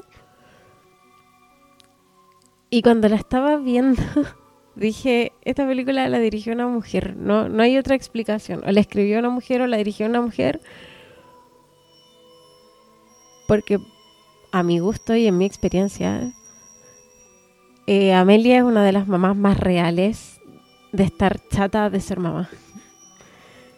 Y, y creo que ese es, el terror de la película. El cuento, el mono, me parece que son proyecciones de cómo se está sintiendo ella con la maternidad que le toca, que creo que es un poco la maternidad que nos toca a muchas, que es esa maternidad donde no tenéis redes de apoyo, tenéis que hacer cosas, el papá no existe, está ahí básicamente sola frente al mundo con tu cabro chico y tratando de hacer todo lo que tenéis que hacer, o sea, estudiar, trabajar, cocinar, levantarse y al mismo tiempo estar enfrentándose con los problemas de su hijo, que el cabro chico pedía que lo cepillaran como caballo, estaba en unas terapias y ella de repente en un momento está en el auto colapsada, perdiendo la paciencia y, le grita al pendejo y le dice como no podéis ser normal porque ama a su hijo como todas las mamás aman a su hijo pero al mismo tiempo le cae mal, no lo entiende, no sabe qué hacer, la maternidad le pesa. Me parece que esta película está demasiado bien escrita, bien pensada, el personaje es muy complejo y es muy real. No sé qué opinas tú al respecto. Eh, sí, po, es muy real lo que decís tú. Es parte, esto está en el capítulo de, de lo horrible de ser madre, junto con la película que viene después, creo. Pero tenéis toda la razón. Ella es una madre que está metida en un dramón. O sea, el cumpleaños del pendejo murió el padre del pendejo en un accidente de tránsito. Entonces, para ella todos los cumpleaños del pendejo son un- una mierda terrible, donde ella tiene un luto, que es una weá que todavía no ha pasado, y que tiene que ver con, con esta crianza sola y con esta crianza tan puta acontecida y hostil, porque igual el pendejo es... O sea, creo que lo transmite, creo que todos... Weón, todos odiamos a este pendejo y entendemos cuando la weá le grita, porque incluso ahí el pendejo no, no, no entiende nada, y es un misterio, y es un enigma. Y el, y el monstruo del el Babadook, el libro, toda esta cuestión, yo creo que también es, un símbolo así bien claro como de, de estos sentimientos oscuros que están literal así enterrados en un rincón del... además que un cuento. ¿Qué más unión de entre maternidad y hijo que un cuento? Que es como el acto cotidiano de cercanía de y que es un poco universal. En todas las culturas los adultos le cuentan cuentos a los niños. Y es como el nexo simbólico, creo. Creo que se pueden hacer eh, paralelos entre las películas estas que hemos hablado de, de- de la maternidad oscura. Creo que también hay un paralelo entre Tenemos que hablar de Kevin y, y esta. Que yo creo que son películas de terror que funcionan en una capa así un poquito más, más profunda, más de adentro. Este es el tipo de películas de terror que, que le cargan a la gente que quiere ver películas de terror más tradicionales y como más claras, ¿cachai? Como que no sabéis, no sabéis qué hacer con una Amelia si lo que estáis esperando es, es la monja, ¿cachai? Me da risa que la monja sea como el, el anti... eh, pero es el anti-canon, es como... Es, es todo lo que está mal con el terror está simbolizado en, en la monja y ese tipo de weas. Pero que me da risa porque igual si hacemos como estos gráficos ven, igual intersecta caleta con Babadook. Si Babadook también es una película de, de personajes, si queréis, que busca tener un- un- una creación icónica que, que se traspase, pero claro, justamente por, por, por eso por esos diagramas de Ben que se cruzan los elementos es que llega un weón que buscando la monja llega a ver de Babadook, ¿cachai? Hay mucha gente que la encuentra mala, pero yo ahí lo entiendo. No, no me pasa lo mismo que con mamá, que yo creo que mamá cumple... Mamá es más... Creo que si, si te gusta la monja no te puede no gustar mamá, pues weón. Sí, porque igual termina con, con las polillitas. po. Igual termina con, en, en buena onda. Sí. Termina el, el entendiendo. Tú entendí, te da lástima, mamá. Finalmente. Después de que darte susto, te da lástima. Sí. Pero bueno, de Babadook es muy buena, recomendamos. Creo que hicimos capítulo con la con la Fer de, de Babadook para que lo busquen. Donde entramos más a fondo en la simbología de la wea. Sí, tiene harto elemento. A mí lo que me gusta es que es una película que a mí me parece que no podría haber escrito si no la he vivido. De alguna forma, quizás no, no a ese nivel, obviamente, pero pero si no haya estado en los zapatos de esa mujer, no, no cacháis lo que está pasando. Igual yo me, me pregunto qué hubiera pasado si me hubiera gustado de la misma forma si yo lo hubiera visto sin tener hijos. Y no sé, si la vi con hijos, me encantaría saber. Eh, bueno, yo no sé, no, no sé. Pero es distinto. pues, para los papás es distinto. 14, ya tenía hijos. Es que creo que se demoró en llegar, pero también es Ya posible, hijo pero también es posible que la haya visto sin hijos, si llegó antes, no me acuerdo. Pero creo que da lo mismo porque no es una historia de padre, es una historia de madre. Ya, pero igual un padre chato puede entender. Sí, pues pero es que si fue el 2014 todavía no era papá chato, po. no había llegado a estar chato, una guagua, po. no un cabro culeado como ese otro weón. Es verdad, uno en la guagua todavía no sabe. no sabes que se pone cada, cada vez peor, como en la siguiente película. la siguiente película es otro infierno sobre la maternidad, pero es Annie. Tony Colette vuelve a hacerse presente. Aunque la academia no se dio cuenta, pero Hereditary del año 2018, de un tal Ari Aster, eh, es, es Babadook, es Carrie a la vez, es el bebé Rosemary. Creo que es excelente terminar con esta película porque de alguna forma toma varios elementos de muchas maternidades. Pero es el bebé Rosemary porque es una conspiración. Es porque tú estás ahí y no tienes nada que hacer. Estás en una, en una fila, en una operación donde tú eres uno de los elementos, uno de los engranajes que tiene dar vuelta. Es la mamá de Carrie porque es la peor mamá imaginable. Es la mamá que te condena por sus propias decisiones, por sus propias creencias, que te, te condena al infierno, básicamente, a ser el conducto de la llegada de un demonio.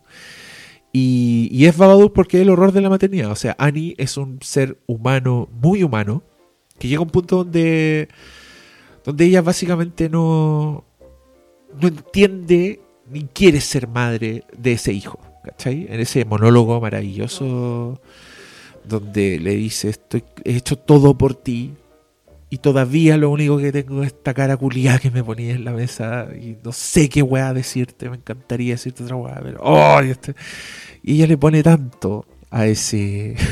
Ese momento, que no lo sentía. Cuando está ahí tan enojado ahí por la cresta que le. Saca tu cara de culo, weón, por tu culpa se decapitó la, tu hermana, weón. Hazte cargo de alguna weá en tu vida. Ay, qué dolor eso. Ni siquiera le contó. Qué, qué frustrante ese hijo, yo no lo quiero tampoco. Está bien que azotes su nariz contra la- el pupitre en clase, No. cabrón culiao. Te voy a tirar parafina, te voy a prender fuego. Está bien. El niño Babadook creció. El niño Babadook mandándose otra cagada. Puta, ya, pensé que habíamos superado. No, pobre, qué tragedia, weón. Este es un dramón. Te cagáis de miedo. Sale gente vieja en pelota, lo cual siempre es terrorífico. Desde el bebé Rosemary que es terrorífico. ¿Tú cachai que.? Hay demonios cobrando, dando plata por, por seguirlos. hay, hay pesadillas, hay imágenes indelebles. Gente creepy. Em, ¿Qué más hay en común? giros, muchos giros y, y nada, cabros, es un- es una gran película. Yo no sé qué decirle a la gente que encuentra que es mala Hereditary. No tenemos nada que conversar, verdad. Y no sé qué más decir. Creo que hablamos, hemos hablado de, Siempre de- hablamos de Hereditary, es el tema recurrente en este podcast. Hereditary, Midsommar y La Masacre de Texas. Em, pero hablemos de Annie, po. Em, a ver, ¿por qué a mí me gusta Annie? A mí me gusta Annie, me gusta el cambio mientras le va lloviendo sobre mojado. Annie parte con su tragedia, pero es una tragedia muy natural. Que cuando tenés 45 años se muera tu, tu mamá es una weá que te puede pasar y estás más o menos preparado. Pero después que muera tu hija y empiezan a pasar todas las cosas que van pasando y de las cosas que te vais dando cuenta, es para volverse loco. Tú entendís perfectamente en qué zapato está ella. Eh, y también te vaya impactando. A mí Hereditary es una película que va como en escalada de horror. Y es una escalada súper bien pensada y, pensada como desde, desde lo que te va a choquear, pero como a nivel emocional. Em, Nada, pues entendís perfecto a Annie, entiendes por lo que está pasando, entiendes lo que está sintiendo, entiendes su horror, entiendes después sus caras. En, un momento, yo igual pensaba, ¿por qué Annie hace las weas que hace? Por ejemplo, cuando recrea como el, la muerte de su hija en la maquetita. Pero después va cachando que su volada para no volverse loca porque no le queda otra. Oye, a propósito de recreaciones maquetitas, hay otra relación acá, tal como Peyton. La vieja le amamantaba. Ay, sí, la abuela le da teta a la Ah. guagua. A la hueona, pues, Creepy la cabra. shit. Ay. ¿Por qué es tan raro eso? Ver a una guagua alimentada por otra persona. Es que creo que en este caso es raro porque lo, solo te enteráis de eso porque lo dicen, pero antes lo viste en una maqueta. Y en la maqueta la figura de la madre es una vieja con una teta afuera y es como una teta de vieja. Está. Y la idea de que hizo eso para preparar, para ser el conducto de un demonio. No deberíamos haber hecho este podcast tan tarde, ahora señor wea.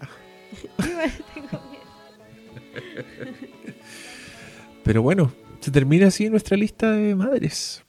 Oye, me gustó algo, me causó curiosidad por la lista. ¿Qué cosa? Eh, que lo- las que eran similares se iban chocando po, Ah, sí. En los tiempos. Como que hay, parece unas mamás de épocas. Como que hay ciertos temas que se van tocando en ciertos momentos y después se van repitiendo, pues como el orfanato con mama y Babadook, que son parecidas. los otros con sexto sentido que quedaron juntas, Terminator y Aliens, eh, Poltergeist con The Shining y la, la Pamela ahí con la con la Norma Bates. Bueno, Sí, esas pero- no son tan cercanas en tiempo, pero las otras sí. Igual algo que es curioso es que creo que la mamá de, creo que Norma Bates como que los marcó a todos. Tirar una línea para A mí me abajo. gusta porque la línea puede puede ir para los dos lados. Annie es como el resultado de todas. Y Norma, Norma Bates es el inicio de todas las madres del terror. Eh, encuentro que fue una buena decisión haberlas puesto cronológicamente. Podemos sacar conclusiones al respecto. Muy bien. Y yo solo esperar que les haya gustado nuestro recuerdo, recuento. De nuevo. Yo solo esperar que les haya gustado nuestro recuento. Esperamos que haber festejado a las madres, también ustedes, queridas auditores que son madres, pero que se hayan sentido reflejadas. que saquen recomendaciones pese a que contamos todas las películas igual, da lo mismo. Véanlas, aunque hayamos contado los finales. Vean Psicosis la 2, pena todas. vean los otros, vean el aro, sí, son todas buenas. Eso Yo voy a gusta, ver cuál era. la- había una nomás con la, con la que dimos la cacha. ¿Cuál era? La que tenemos que ver de nuevo. Ah, el orfanato. Ya, nos vamos a comprometer a ver el orfanato. No, yo nuevo. no, Bayona culiado. Que se pudra ese weón hizo Jurassic World. Que es como el pico. Después hizo esa weá del tsunami. Hola, weón. ¿Cuál del tsunami? contra lo imposible, una wea así. ¡Hoy están cebolla! Los... no, me y nada, pues, un saludo para todas las madres. Te reitero el saludo, feliz día de la madre, Gracias. Y sigan criando, sigan traumando, sigan siendo madres.